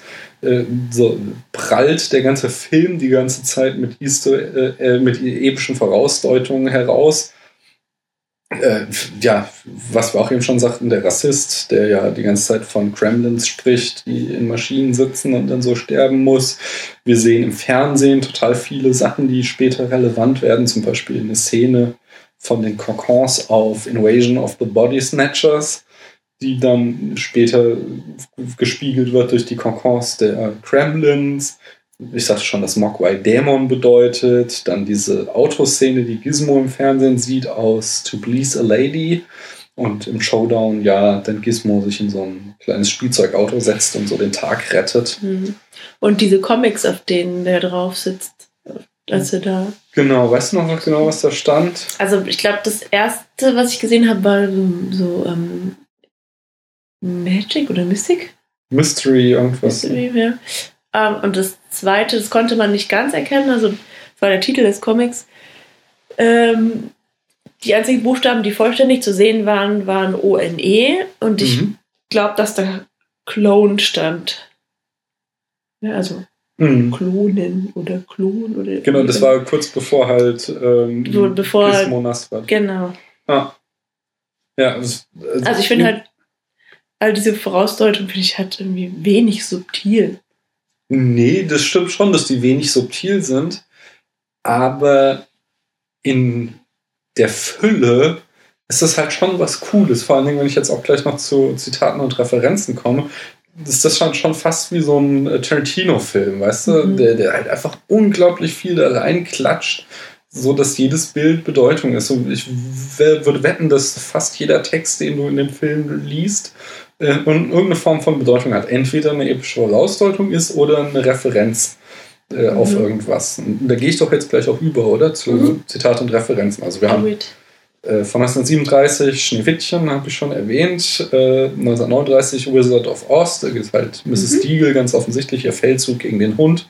It's a Wonderful Life, 46. Ähm, to Please a Lady, habe ich alles schon erwähnt. Äh, lustig wird's jetzt. Bei 1957 äh, Forbidden Planet gibt es einen äh, Charakter Robbie the Robot. Mhm. Und dieser steht in einer Szene äh, in der Telefonzelle auf der Erfindermesse. Mhm. Da sieht man vorne den Vater telefonieren und in einer anderen Telefonbucht steht halt dieser Robbie the Robot und telefoniert ebenfalls. Und auf der Erfindermesse, nicht, da war noch was anderes, Ja, nämlich die Zeitmaschine von Jules Verne. Genau, aus der Verfilmung, und zwar auch das Originalmodell aus der Verfilmung von 1960. Und das ist halt ein super Gag, Mhm. Weil wir halt irgendwie erst sehen wir diese da rumstehen, die Zeitmaschine. Die ist so im, im Hintergrund und da sind halt ein paar Leute drumrum und einer setzt sich rein. Genau, und äh, Billys Vater telefoniert halt mit seiner Frau und dann sehen wir halt den Schnitt in die Küche oder so, wo die Frau am Telefon ist und dann der Schnitt zurück auf Billys Vater und im Hintergrund ist die Zeitmaschine halt weg und die Leute gucken auch irgendwie so blöd an die Stelle. Ja, die suchen sie da. Ja. Dann äh, Spider-Man wird zitiert mit With Mogwai comes great responsibility. Äh, aus, der Spruch kommt erst Das hab ich gar nicht gecheckt. 62 in, vor Goldfinger oder insgesamt James Bond. Dieser komische Kollege sagt einmal, er möchte seinen Drink geschüttelt nicht gerührt Ach ja. haben. Das hatten wir, glaube ich, auch erwähnt, als wir damals Goldfinger besprochen haben. Ja, als Tribe ähm, Billy mit der Kettensäge angreift, äh, ist das die Szene gespiegelt, jene oder eine aus äh, The Texas Chainsaw Massacre von 1974. Äh, lustig ist auch das Kino, da äh, in, der, in dem Ort, da werden zwei Filme angekündigt. Zum einen ähm, Watch the Skies und der andere ist A Boy's Life. Watch the Skies war der Working Title für Spielbergs Close Encounter of the Third Kind und A Boy's Life war der Working Title für E.T. Mhm. In der Bar spielen die Kremlins äh, Star Wars Videospiel. Äh, Invasion of the Body Snatchers hat schon erwähnt. Dieses Rocky Rialto Werbeplakat hat so eine äh, Raiders of the Lost Ark Grafik, also Indiana Mhm. Jones Grafik.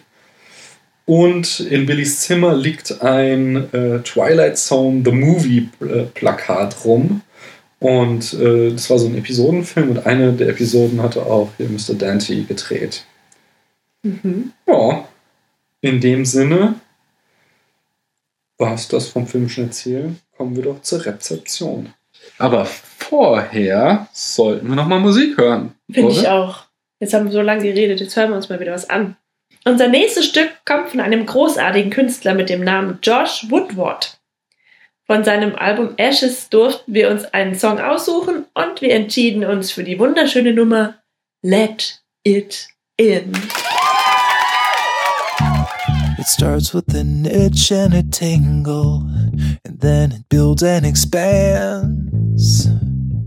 And suddenly, all at once, my legs won't let me stand.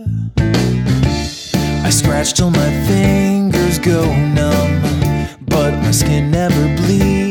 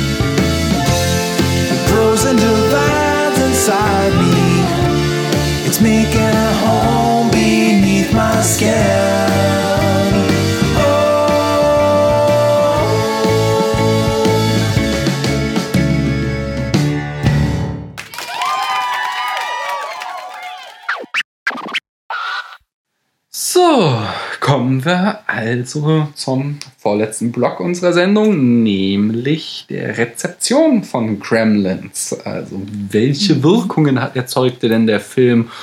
Und oh, oh, oh, Moment mal, äh, da erreicht mich gerade noch einmal eine Transmission. Und ja, tatsächlich, sie kommt von Gallifrey. Max meldet sich noch einmal zu Wort, um uns noch etwas mitzuteilen. Unglaublich. Ja,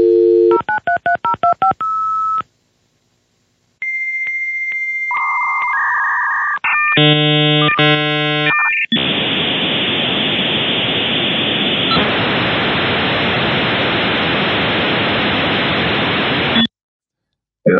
Und ich lasse noch liegen, dass äh, Gremlins am, in Amerika am gleichen Wochenende gestartet ist wie Ghostbusters, nämlich am 8. Juni 1984.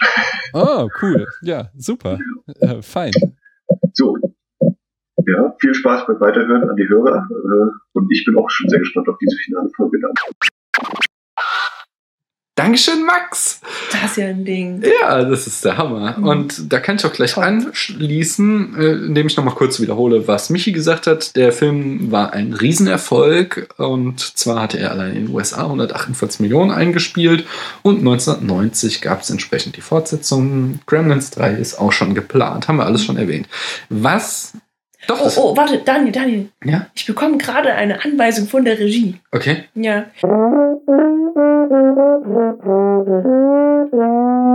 Und zwar ähm, beziehen wir gerade schon Oh nein. Die Kollegen von den Tagesthemen haben sich schon beschwert. Ah, ja, das, die sind Ähm, ein bisschen empfindlicher. Die ne? müssen uns jetzt ein bisschen zusammenraffen. Wir haben jetzt noch eine halbe Stunde äh, bekommen. Aber liebe Zuhörer, ähm, wenn Sie die Tagesthemen anhören wollten, dann äh, müssen Sie sich leider noch eine halbe Stunde ungefähr vertrösten. Wir müssen jetzt aber ran, sonst kriegen wir Ärger mit dem Sender. Ja, Aber hallo, wir machen jetzt ganz schnell weiter. Ähm, ich sagte auch schon, dass, äh, jetzt wiederhole ich eigentlich nur noch, aber das Set wurde wiederverwendet, nämlich für Zurück in die Zukunft. Das sieht man einmal an der ersten Einstellung von Kingston Falls, hieß die Stadt, oder? Ja. Äh, denn man sieht so diesen Marktplatz bei Winter und da erkennt man ziemlich genau, dass es der gleiche Marktplatz ist von Zurück in die Zukunft. Außerdem das Kino, was ich auch schon erwähnt habe, wo die, äh, was ja am Ende auch in die Luft gesprengt wird von Billy, ist eben auch das gleiche Kino, was in Zurück in die Zukunft dran glauben muss, als am Ende da der äh, DeLorean drauf zurast und äh, dann echt er löst sich vorher in Luft aus, aber es wird trotzdem so demoliert irgendwie. Ich habe das Ende leider nicht gesehen. Was? Nee. Mann, wissen wir, was wir morgen machen, wa? Okay. Ganz spannend ist auch noch, dass, äh, das, der Film ja 1985 rauskam, aber halt auch schon äh, damals für den äh, C64 ein Computerspiel bekam. Gremlins The Adventure. Also es war damals ja noch nicht gang und gäbe, aber äh, fand statt. Äh, Chris Columbus, der das Drehbuch geschrieben hat, hat übrigens ähm, seine Referenz an It's a Wonderful Life zu einem Running Gag gemacht und auch in Home Alone und äh, Home Alone 2, äh, also Kevin allein zu Hause Mhm. und Kevin allein in New York, äh, finden sich solche Referenzen an äh, It's a Wonderful Life. Ähm, dann hatten wir ja auch schon wiederholt erwähnt, wie blutig der Film überhaupt ist. Er war aber freigegeben äh, mit einem PG-Rating. Das kann man nicht ganz, aber ungefähr übersetzen mit dem Deutschland ab 6. Mhm. Und das führte dann auch zu äh, wilden Protesten von Elternverbänden und hast du nicht gesehen. Und zusammen mit ähm, Indiana Jones and the Temple of Doom, der im gleichen Jahr erschien, der das gleiche Problem hatte, dass er halt auch PG äh, freigegeben wurde, äh, aber halt doch relativ blutig ist, führte das dann dazu, dass sich ähm, die MPAA, die entsprechende Behörde in den USA, dazu durchrang, eine neue Altersfreigabe überhaupt erstmalig einzuführen, nämlich PG-13, äh, also vergleichbar mit unserem ab 12 in Deutschland. In Amerika eben ab 13, äh, also Parental Guidance, aber ab 13 ist das dann. Mhm. Äh, und äh, R-Rating wäre dann unser ab 16 so. Und äh, es gibt ja viele, die kritisieren, dass überhaupt diese Stufe eingeführt wurde, weil äh, früher gab es halt eine klare Unterscheidung zwischen PG, das waren Kinderfilme, und R-Rated, das waren halt Erwachsenenfilme. Und Ja. viele meinen halt, diese PG-13-Einführung hätte dazu geführt, dass jetzt das komplette Kino nur noch so auf Teenager zugeschnitten ist und äh, ja, insgesamt das Niveau einfach gelitten hat des Kinos. Ja. Mhm. Äh, lustig ist aber, dass heutzutage der Film von RTL 2 auch des Öfteren mal im Nachmittagsprogramm ausgestrahlt wird. Allerdings äh, gehen die dann ganz schön scharf mit der Schere ran und schneiden bis zu einer Viertelstunde einfach raus. Ja, also ich Ja. wollte es unsere Tochter nicht zeigen. Ich finde auch, dass es noch zu klein ist, aber ich bin halt auch kein Freund von Zensur, sondern ich finde, sie sollen ihn dann halt im Abendprogramm zeigen Mhm. und so, wie der Regisseur ihn intendiert hatte. Nicht? Also, da jetzt irgendwie als Fernsehsender hinzugehen und selbst zu entscheiden, was gezeigt werden soll, nur damit man ihn mittags zeigen kann, finde ich blöd. Der Film hat auch ein paar Preise gewonnen, aber das waren alles eher kleinere Preise. Hier den Saturn Award als bester Horrorfilm, beste Regie, beste Musik, beste Spezialeffekte. Beste Musik. Ähm, ja, haben wir auch schon irgendwie.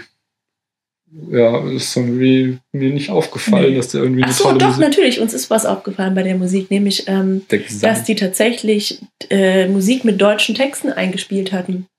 Genau, wir haben Da war irgendwie gerade dieses eine Lied, was kommt, als die ersten Gremlins da die Metamorphose hinter sich gebracht haben. Ähm, da kam irgendwie war sowas mit, man hört Stimmen überall oder irgendwie so ganz komisch. Ähm, das fand ich, das ist mir total aufgefallen, weil ich das irgendwie sonst, also Mhm. Ja, ja, also die Das haben, finde ich halt rar, ne? ja, wir haben den Film halt über so ein äh, Streaming-Portal, das ich nicht weiter erwähnen möchte, äh, geguckt auf Deutsch und da war das synchronisiert, in der Tat. Ja, nicht synchronisiert, sondern ich denke, die haben da tatsächlich einfach ein äh, passendes deutsches Lied rausgesucht. Genau, ich weiß aber auch gerade jetzt nicht mehr, was es war, aber wir sind darüber gestolpert, das erinnere ich mich auch. Und das war, das war schon das zweite Lied, was Hm. mich irgendwie da so beeindruckt hat. Ähm, In dieser Art. Der Film bekam außerdem einen Young Artist Award für den besten Familienfilm. Und in Deutschland bekam er außerdem noch die goldene Leinwand. Die hatten wir schon mal irgendwo in irgendeinem Film. Das ist so ein reiner äh, Erfolgsfilm. Ab so und so viele Zuschauern bekommt man den. Ähm, ja, Zitate und Referenzen wäre ich jetzt dann. Welche Filme haben sich darauf bezogen? Das ist eben auch eine unglaublich lange Liste. Es gibt in erster Linie sehr, sehr viele, ähm, äh, sehr, sehr viele einfach verbale Referenzen in Filmen und Serien, wenn sich die darauf beziehen, dass halt Gremlin irgendeine Art äh, Kobold ist. So, so. Oder halt auch ähm, Don't feed the Gremlins after midnight, so als quasi Warnung vor, vor fatalen Konsequenzen. Das ist sowas, was ziemlich häufig verwendet wird. Die ähm, äh, Simpsons haben ihm mehrfach auch den äh, ja, Orden verliehen, dass sie ihn referenziert haben. Äh, auch oft gibt es das in irgendeiner Form, dass halt jemand als Gizmo bezeichnet wird oder mit Gizmo verglichen wird. Ähm, so, ja, Details werde ich im Blog reinhauen, aber mehr habe ich dazu jetzt auch nicht zu sagen. So, dann bleibt uns eigentlich nur noch eines zu sagen, Paula. Ja, Daniel, was Auf denn? einer Skala von 1 bis 100 Punkte. Wie viele Äh, Punkte bekommt hallo? denn dieser Film von dir? Ha? Hallo? Hallo? Hallo, wer ist denn da? Paula? Na nun? Daniel? Das ist ja eine Überraschung. Christian, was machst du denn hier? Ich äh, äh, hab da noch meinen Regenschirm vergessen. Hinter der Couch. Hammer. Äh, schön, dass du hier bist. Es trifft sich auch total gut. Wir waren gerade dabei, Kremlins äh, eine Note zu geben. Na, so ein Hättest- Zufall aber auch. Hättest, hättest du da was zu sagen? Das ist ja unglaublich. Achso, Ich bin ganz hin und weg. Ich bin sprachlos. ja, Lass also uns doch wenn, mal- wenn ich schon mal hier bin, dann äh, äh, Genau, ja. setz dich doch noch mal. Setz dich mal hin. Mhm, Nimm weil dir doch ein Paula hat da nämlich ein ganz ausgeklügeltes System. Das kannst du dir jetzt erstmal anhören. Oh nein. Und danach kannst du dann entscheiden, was Kremlins von dir für eine Note kriegt. ich habe das doch alles schon wieder vergessen. Du hast doch deine Die fünf, fünf. Faktoren, Genau. ja. Das war einmal äh, die Aktualität des Themas, also das muss natürlich äh, irgendwie dauerhaft aktuell auch sein. Ja, das war ein- Zeitlosigkeit. Zeitlos, richtig. Ist der Film zeitlos, Kremlins? Äh, doch, das ist er. ja. Das, das kann man sagen. Mhm. Die Dialoge waren mir wichtig. Die Bilder. Ja, jetzt sag mal die Dialoge bei Kremlins. Ach so. Ähm, eher nicht ganz so gut. Ich musste auch Ja. sofort an diesen komischen, mein Vater ist im Kamin Oh, das war aber eine gestorben. verdammt gute Geschichte. Die war so out of, naja, okay. Das hätte eigentlich schon wieder mehr Punkte verdient. Ah, gut, dann die Aha. Bilder. Äh, die Bilder, genau. Damit meinte ich aber mehr so, ähm, so, so besondere Shots. Mhm. Ja? Ähm, oder, oder meinetwegen auch Farben, Kompositionen, keine Ahnung, was man eben machen kann mit einer Kamera, das mal ein bisschen auszunutzen. Und das ist bei Gremlins also ziemlich konventionell. Mhm. Abgesehen davon, dass die Gremlins natürlich cool aussehen oder die, die Mogwais. So, jetzt haben wir drei und ich habe keine Ahnung mehr, was vier und fünf waren. Äh, immer mehr- Würde, also das äh, vier war auf jeden Fall, würdest du den Film nochmal sehen? Ach genau, die Kurzweiligkeit. Genau, hast du. Äh, Nee, einmal Gremlin reicht. Ich glaube, ich würde nicht mal Gremlin 2 gucken. What? Habe ich eigentlich schon mal erzählt, wie ich Kremlin ja, hast 2 du. Ja, das ist okay. auch ein Grund, warum ich den nicht schauen wollte. ähm, war die Musik irgendwie auch noch so ein Faktor? Genau, doch, ich glaube, Musik Ja, kann sein. tatsächlich? Ich weiß es nicht. Das sind deine fünf Kriterien. Ja, aber ich, ich habe einfach dann jetzt im Laufe der Zeit immer mehr intuitiv entschieden. Aha. Hm. Du lässt dein eigenes System, ich sehe schon. Ja, dann Muss ich sag mal auch mal intuitiv, verändern. was für eine Note kriegt er denn? 50. Oh, das ist aber niedrig. Das ist doch hoch für den Film. Fandst du ihn so schlecht? Ja. Ja, dann mach Doch. mal jetzt ein Argument, warum. Der ist halt auf keinen Fall besser als der Ritter der Kokosnuss. Und ähm, ja, das, du hast mich ja gerade schon meine vier Faktoren durchexerzieren lassen. Ich habe ja schon alles dazu gesagt. Das war halt einfach alles total flach. So. Okay. Und das Lustigste daran war der Trash. Aber ja. Das sehe ich anders, aber da komme ich gleich zu. Sag du erst mal, Christian, mach du doch mal dein Argument, wie viele Punkte Gremlins von dir bekommt. Also ich äh, habe ja fleißig hier mitgeschrieben und zugehört. Also ich äh, Mhm. versuche mich innerhalb dieser Skala zu bewegen. ähm, Zeitlosigkeit äh, Mhm. bin ich ja. Also Mhm. Daumen hoch. Vielleicht mache ich es so. Das Ähm, klingt positiv, ja. die, was hatten wir, die Dialoge. Mhm. Ähm, muss ich ein bisschen nachdenken. Ich fand das eigentlich sehr geil, auch diese, diese Kamingeschichte. So. Aber die war, also, sorry, aber die ist doch total rausgefallen. Das war, was hatte die denn irgendeinen Zusammenhang mit der Geschichte? Sie hatten Naja. einfach nur das, äh, hier, ich habe den Namen schon wieder vergessen von, von, von der Freundin, dass die halt die ganze Zeit sagt so, äh, sie mag Weihnachten nicht und dann haben sie sie halt irgendeine Geschichte erzählen lassen, warum sie Weihnachten nicht mag. Naja. Dabei, dabei mögen so viele Menschen Weihnachten nicht, dass sie das einfach hätten weglassen können, statt so einer total, auch von, von dem ganzen äh, Tone her, war die total morbide und total, hat überhaupt nicht so richtig reingepasst. Ich bin ja gar nicht hier, um einen Fun Fact für den Film zu liefern, aber ich tue es trotzdem. Ähm, denn genau diese Diskussion hat auch der Regisseur und ich glaube Drehbuchautor irgendwie geführt, Mhm. ähm, weil der gesagt hat, nein, das muss unbedingt drin bleiben, weil das ist sozusagen der Film in, in Mini-Form. Ja, diese Okay. total, also diese Schwanken zwischen, das jetzt eigentlich witzig oder ist das jetzt Mhm. irgendwie sehr morbide? Und dieses Zusammenführen in einer Geschichte, in einem Monolog im Grunde genommen, war für den Filmemacher halt so bezeichnend. Und ich finde, da ist was Mhm. dran. Also Mhm. diese, auch, du sagst, es passt eigentlich da nicht rein. So, ja, das stimmt schon, es kommt irgendwie aus dem Nichts und verpufft auch irgendwie wieder.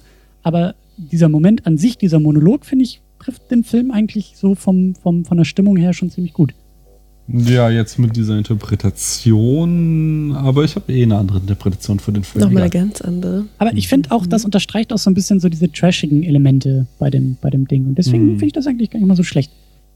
Ähm, ja, weiter in der Skala. Die Bilder, ähm, ja, habe ich jetzt auch nicht so viele so sehr in Erinnerung, aber sorry, da kriegt man mich halt dann doch über die Gremlins und über die Mogwais und Mhm. Gizmo ist für mich Bild genug, äh, dass auch da der Daumen nach oben geht. Okay.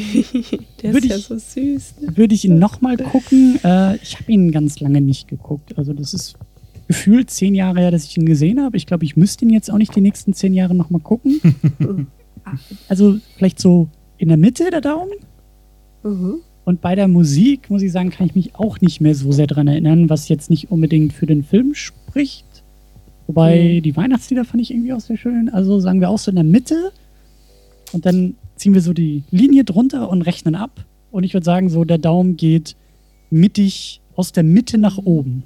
Mhm. Mhm. Ja, und? Das sind? Ähm, ja, genau. Das ist ein bisschen wie, wie äh, Lotto spielen. Das sind dann so. oder, oder 300 Pfeile werfen. 24 äh, Glitzersternchen von äh, 12 möglichen. Ey, du musst jetzt eine Zahl zwischen 0 und 100 sagen, weil das muss ich nachher in meine Liste eintragen, sonst wird der kleine Monk in mir verrückt. Der kleine Gremlin. Der kleine Kremlin rastet dann voll aus und fängt an, hier äh, mit äh, Schneeflügen durch Häuser zu fahren. Hm. Also, ich würde das ja sehr gerne sehen. Komm, das muss, also, sonst schmeiß ich dich sofort aus der Leitung, wenn du mir jetzt nicht eine Zahl zwischen 1 und 100 gibst. 101. Och Mensch. Nein, okay. Ähm, Voll hartnäckig. okay, ähm, lasst mich überlegen. So, aus dem Bauch heraus würde ich sagen, eine 82. Uh. Ja, so hat sich's auch angehört. Klar, drei Daumen nach oben, zwei zur Seite. Das ist schon viel. Aber, aber was, was, was ohst du, Daniel? Ist das immer noch zu wenig? Äh, Zu nein, das ist zu viel. für mich. Wirklich? Aber innerhalb unserer äh, Skala. Denn ich ordne das immer im Gegensatz zu Paula, die seit Die Ritter der Kokosnuss, wo sie nachträglich meint, dass sie dem Film zu wenig Punkte gegeben hat, immer meint, sie äh, ordnet das gar nicht mehr ein, sondern entscheidet jeden Film für sich. Bin ich immer so, versuche so Verhältnisse zu anderen Filmen aufzubauen und im 80er-Bereich habe ich ganz andere Kaliber stehen. Aber ich möchte mich auch jetzt mehr auf den Film konzentrieren. Und ich habe schon so ein paar Probleme mit dem Film. Erstmal möchte ich ähm, euch beiden widersprechen und die Bilder loben.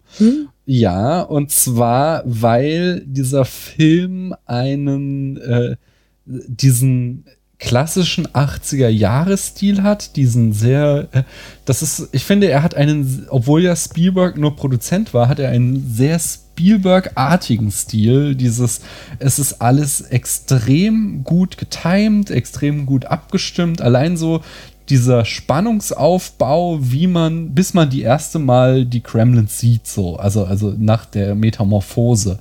Das wird einfach so extrem routiniert und gut durchgespielt, wie ich mir das auch mal heutzutage wieder wünschen würde, wo halt irgendwie mit Wackelkamera und alles muss größer, schneller, weiter sein, das zeitgenössische Kino meines Erachtens sehr versagt. Ähm, das zweite, was ich sehr schön finde, ist, dass halt ähm, der Film sprotzt vor äh, epischen Vorausdeutungen. Du, Paula, hast die ganze Zeit gesagt, ah, da hinten im Hintergrund steht irgendwie, äh, was weiß ich, äh, Mystery, Alien oder irgend sowas. Ja, Und- aber das waren halt alles so Holzhammer. ja, nee, eben nicht. Das ist für die Zeit eben nicht so. Heutzutage ist das Holzheim. Das ist nämlich sowas, was wir eher in die, so seit den 90ern, diese, äh, äh, dieses postmoderne Kino, dieses voller Referenzen steckende und voller irgendwie versteckter Andeutungen, das war in den 80ern eigentlich noch nicht so groß. Und das macht er extrem gut. Auch mit sämtliche Szenen, die man im Fernseher sieht, was, was relativ viele sind, äh, sind auch alle bedeutungstragend irgendwie. Äh, das kommt dann das nächste, dass halt äh, da ja eine große ähm, äh, It's a Wonderful Life Allegorie drinne steckt. Also, dass äh, der Film It's a Wonderful Life ja auch da im Fernseher läuft und viele Szenen von äh, Gremlins darauf in irgendeiner Form anspielen. Äh, das finde ich auch sehr, sehr schön. Das kommt jetzt alles so auf die Haben-Seite. Das gefällt mir gut an dem Film. Auf die äh, Soll-Seite, da hat er allerdings auch ein Problem. Das erste massive Problem für mich ist, dass der Film, dass quasi jeder Charakter in dem Film ein Klischee ist. Das funktioniert teilweise sehr gut, wie zum Beispiel beim Vater, der ja irgendwie der klassische erfolglose Erfinder ist. So, das ist extrem sympathisch. Aber zum Beispiel, ich, ich hab's echt nicht mit Namen. Billy ist der Hauptcharakter, oder? Ja. Äh, bei Billy zum Beispiel funktioniert das gar nicht. Der wird eben als so der äh, Everybody's Darling präsentiert, äh, ist aber für mich nur pathetisch irgendwie. Der ist so mit 20er, der noch bei seinen Eltern lebt, von denen Geschenke kriegt, als wäre er irgendwie ein Zehnjähriger, in einer Bank arbeitet, obwohl er eigentlich Comiczeichner sein will. Da gibt es dann noch diese auch wieder komplett aus dem Kontext gelöste Szene von dem einen Kollegen, der einmal kommt, nur um zu demonstrieren, dass er das Arschloch ist, während Billy der Gute ist da in der Stimmt. Bank. Und dann Den nie wieder auftaucht im vergessen. ganzen Mhm. Film. Und so ist halt jeder äh, Charakter hat quasi mit so einem Stempel auf die Stirn gedrückt, ich bin dieser Prototyp und so hast du mich zu sehen. Das hat mich sehr gestört. Und das zweite ist, dass der Film halt eine extrem konservative Moral hat. Wir haben halt hier ein klassisches, klassische kleine weiße Vorstadt in Amerika, in der alles gut und schön ist, bis dann die Kremlins kommen und die sind für mich eben eine Metapher irgendwie so für Jugendkultur. Der eine hat, der Anführer hat nicht ohnehin äh, so einen äh, so einen Irokesenschnitt, der ist halt irgendwie ein Punk so, der bringt das System durcheinander, das bis dahin noch so gut funktioniert hat und jetzt ist alles scheiße, es darf keine Veränderung kommen so. Plus dann kommt noch dieser, das ist auch wieder, obwohl ja, Spielberg war nur Produzent, aber es ist dieses typische Spielberg-Twist, dieses, äh, nee, nicht Twist, sondern typische Spielberg-Moral, die er auch in allen seinen Filmen hat, dieses äh, äh, Wissenschaft und Fortschritt ist scheiße, besinnt euch auf die guten alten Werte, was ja dann am Ende mit der Moralpredigt von dem Chinesen so, ihr wisst nicht, was Verantwortung ist, so, ihr müsst das erst noch lernen. ihr macht die Natur kaputt. Und das sind halt alles so, so sehr, sehr konservative Werte und das, das also, äh, ja, sind wir bei dem Thema, ich bin ja eigentlich der Meinung, Filme haben keine moralische Verantwortung, so, er darf das ruhig haben, aber es ist mir zu holzhammerartig, so wie er es äh, mir reindrückt, seine Moral. Das ziehe ich ihm ab. Und deswegen schafft das bei mir leider auch nicht über die 60er-Skala hinaus. Äh, ich hatte Spaß bei dem Film, aber er hat zu viele negative Aspekte und deswegen kriegt er von mir 68 Punkte. Hm. Also ich muss, ich muss zu meiner Verteidigung sagen, äh, ich kann sowas nicht. Normalerweise, normalerweise ist Tamino bei uns immer derjenige, der eine ganze Rating-Wissenschaft aufgestellt hat und Ja. äh, der wahrscheinlich, auch wenn er das jetzt hier hört, irgendwie auch an die Decke springen würde. Ähm, okay, vielleicht bin ich im 80er-Bereich ein Tick zu hoch, aber so, so End 70er würde ich auch noch mitnehmen. Denn, Na, ich finde das okay. Und jetzt musst Lass du doch mal ausreden. Ja, ja. Genau, lass ihn Ja. mal ausreden. Denn das Problem ist ja, wir sind jetzt ja auch im, also ich will ja noch ein bisschen den Film auch verteidigen und sag, du bist mit den 60ern auch noch ein Tick zu äh, niedrig. Denn äh, wir sind ja leider nur ein Audiopodcast, aber wir Mhm. haben jetzt ja alle Gremlins gesehen und du musst dir jetzt ungefähr vorstellen, dass ich hier vor dem Mikrofon mit sehr, sehr großen Gizmo-Augen sitze, die sehr, sehr groß sind und funkeln und die hast du halt übersehen in deiner Wertung, ja? Okay, Also- ich sag, sag, mal- sag mal so, wenn du es jetzt schaffst, wie Gizmo hier zu singen, on air, dann kriegt er von mir noch Punkte im 70er-Bereich. Aber ich hab doch gar nichts mit dem Film zu tun. ja, dann tut's mir leid. Schade. Ja. Nee, ich, also ich verstehe das. Also das sind halt auch dieses, was ich in starke Bilder, das gehört halt auch eben zu dieser Routiniertheit von dieser ganzen Produktionsfirma, diesem ganzen Clique, die den Film gemacht hat, dazu, dass sie halt genau wissen, was funktioniert und dieses äh, kleine Mogwai genauso gestalten, dass wir es einfach lieben müssen und auch die Gremlins genauso gestalten, dass sie halt irgendwie gruselig und doch lustig auf uns wirken. Das passt alles so. Das, das, das sehe ich auch, das, das, ja, das gestehe ich auch dem Film zu, sonst hätte er von mir nicht so einen hohen Wert gekriegt. Ich finde auch 68 Punkte sind kein schlechter Film, so, sondern das ist für mich immer noch ein Film, die, ja, also es ist im Haben, also er ist über der 50, das ist ein Film, den ich auf jeden Fall noch mal sehen möchte. Der eigentliche Star dieses Films ist ja auch die Mutter. Stimmt. Ja, Ja, das habe ich noch vergessen. Ich, das se- sehe ich halt Mhm. anders. So, Ich finde, der Film ist auch hochgradig misogyn, so, weil wir haben eigentlich, wir haben drei Frauen in dem Film, die, okay, diese böse alte Frau, die klammern wir mal aus, weil das ist halt wieder eine Referenz auf It's a Wonderful Life. Das äh, stört mich nicht, wenn halt irgendwie der Villain weiblich ist, aber dann haben wir halt hier die Freundin von Billy und die Mutter. Die Mutter ist zwar badass in der einen Szene, Mhm. aber da muss man halt den Kontext sehen, welche Szene in der Küche so. Das ist halt ihr Reich. Die Frau gehört an den Herd und da können ihren die Kremlins nichts reichen. Sobald sie aus der Küche rausgeht ins Wohnzimmer, äh, macht der Kremlin sie fertig und Billy muss kommen, um sie zu retten. So. Okay. Und die zweite ist halt Billys Freundin, die da in der Bar steht und die Kremlins bedient. Und ich, das war auch wieder so eine Szene, wo ich dachte, ich raff es nicht. Was soll das denn jetzt? Naja, weil, weil die Gremlins ja halt dadurch, dass sie, dass sie sie bedient hat, halt nichts getan haben. Ja, aber. Das, also sie hat ja dann irgendwie durch dummen Glück herausgefunden, dass das Licht sie da rausführen kann, wäre dann trotzdem Die fast Polaroid-Kamera. gestorben. Ja, genau. Aber d- das ist halt auch ein sehr, äh, also meines Erachtens Misogynie, dass sie Misogynie, so rum, dass sie halt die. Frauenfeindlichkeit, dass halt die Frau, die ist halt, die wehrt sich nicht, sondern die steht da und bedient die Kremlins. Äh, Das die Sklavin. ja, genau. Ja. So. Also, Frauenrollen, nein. Sind Ja. sehr schlecht in dem Film. Aber das ist auch wieder Ja, vielleicht waren ja die. Gremlins alle weiblich. Aber ich, ich, ich, ich schreibe dem Film Spielberg viel zu viel Verantwortung zu. Der hat ja eigentlich nur das Geld gegeben. Ja, ja. Ja, aber nee, du hast schon, du hast da schon recht. Also das, was du da siehst, das äh, ist nicht wegzudiskutieren. Also ja. Nee, aber, aber ich, das ist ja auch wieder so, das ist halt ein Aspekt. Ich mag den Film, er hat schöne, stark, also vor allen Dingen im Gegensatz zu euch finde ich die Bilder stark, eben diese Routiniertheit der Inszenierung. Hier, aber ist- Christian fand die Bilder auch gut. Ja, aber er fand nur das Mogwai Lemon gut. Aber egal, den möchte ich auch nicht äh, schlecht Das heißt hier nur. Also, ja.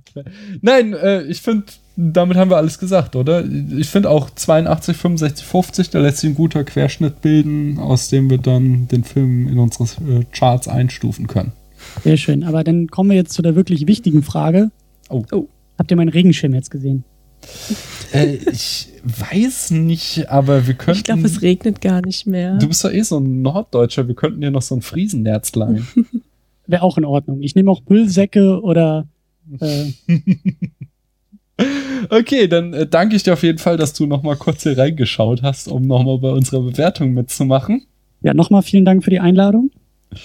Äh, und ich hoffe, wir hören uns mal irgendwann wieder. Das tun wir. Genau. Okay, tschüss. Bis dann. Tschüss.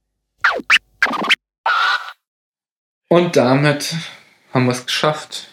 Äh, Eine lange, aber kurzweilige Sendung neigt sich dem Ende. Die ist am Ende. Ja. Es ist äh, wahrscheinlich mit Abstand der längste Spätfilm, den wir gemacht haben. Wir haben Bisher. Rekorde gebrochen. Wir hatten die meisten Gäste. Wir haben erstmals den Bechteltest bestanden. Wir haben viele interessante Stimmen gehört. Und äh, ja, uns bleibt eigentlich nicht mehr viel mehr zu sagen, als dass wir euch frohe, frohe Weihnachten wünschen, oder? Genau. Also mir hat Spaß gemacht. Ich hoffe, euch geht's auch so. Ähm, und auch von mir natürlich. Fröhliche Weihnachten.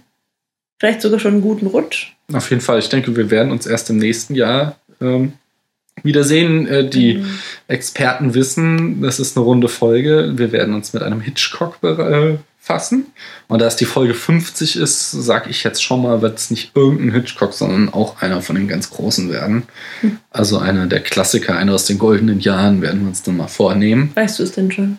Wir müssen wir noch mal ausdiskutieren, aber ich habe zumindest noch einen starken Favorit. Hast du einen? Nee. Hm. Also gerade nicht. Gerade denke ich auch darüber nach, wie wir die Sendung hier gut ausfaden lassen können. Wie dem auch sei, gehabt euch wohl. Genau. Feiert schön Weihnachten, erzählt euren Freunden und Verwandten von uns, hört auch die Podcasts unserer anderen Gäste und Gästinnen und Gästinnen. Tschüss. Tschüss. Man hört sich. Frohe Weihnachten. Sagen wir schon. Guten Rutsch. Ja, schon. Frohe Ostern.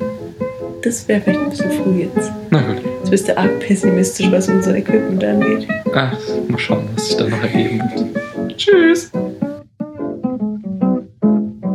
Meine Damen und Herren, diese Folge des Spätfilms wurde Ihnen präsentiert von Aschenbrödels Haselnüssen. Vielen Dank. Honey, baby, won't you cuddle near? Let sweet mama whisper in your ear. I'm wild about that thing. It makes me laugh and sing. Give it to me, Papa. I'm wild about that thing. Do it easy, honey. Don't get rough. From you, Papa, I can't get enough. I'm wild about that thing. Sweet joy it always brings. Everybody knows it. I'm wild about that thing. Please don't hold it, baby, when I cry. Give me every bit of it, else I'll die. I'm wild about that thing. Yada jing, jing, jing. All the time I'm crying. I'm wild about that thing. What's the matter, Papa? Please don't stall. Don't you know I love it and I want it all? I'm wild about that thing. Just give my bell a ring. You can press my button. I'm all about that thing. Mm, if you want to satisfy my soul, come on and rock me with a study roll. I'm all about that thing. Yeah, I like your ting-a-ling. Kiss me like you mean it. I'm all about that thing. Come on. but it just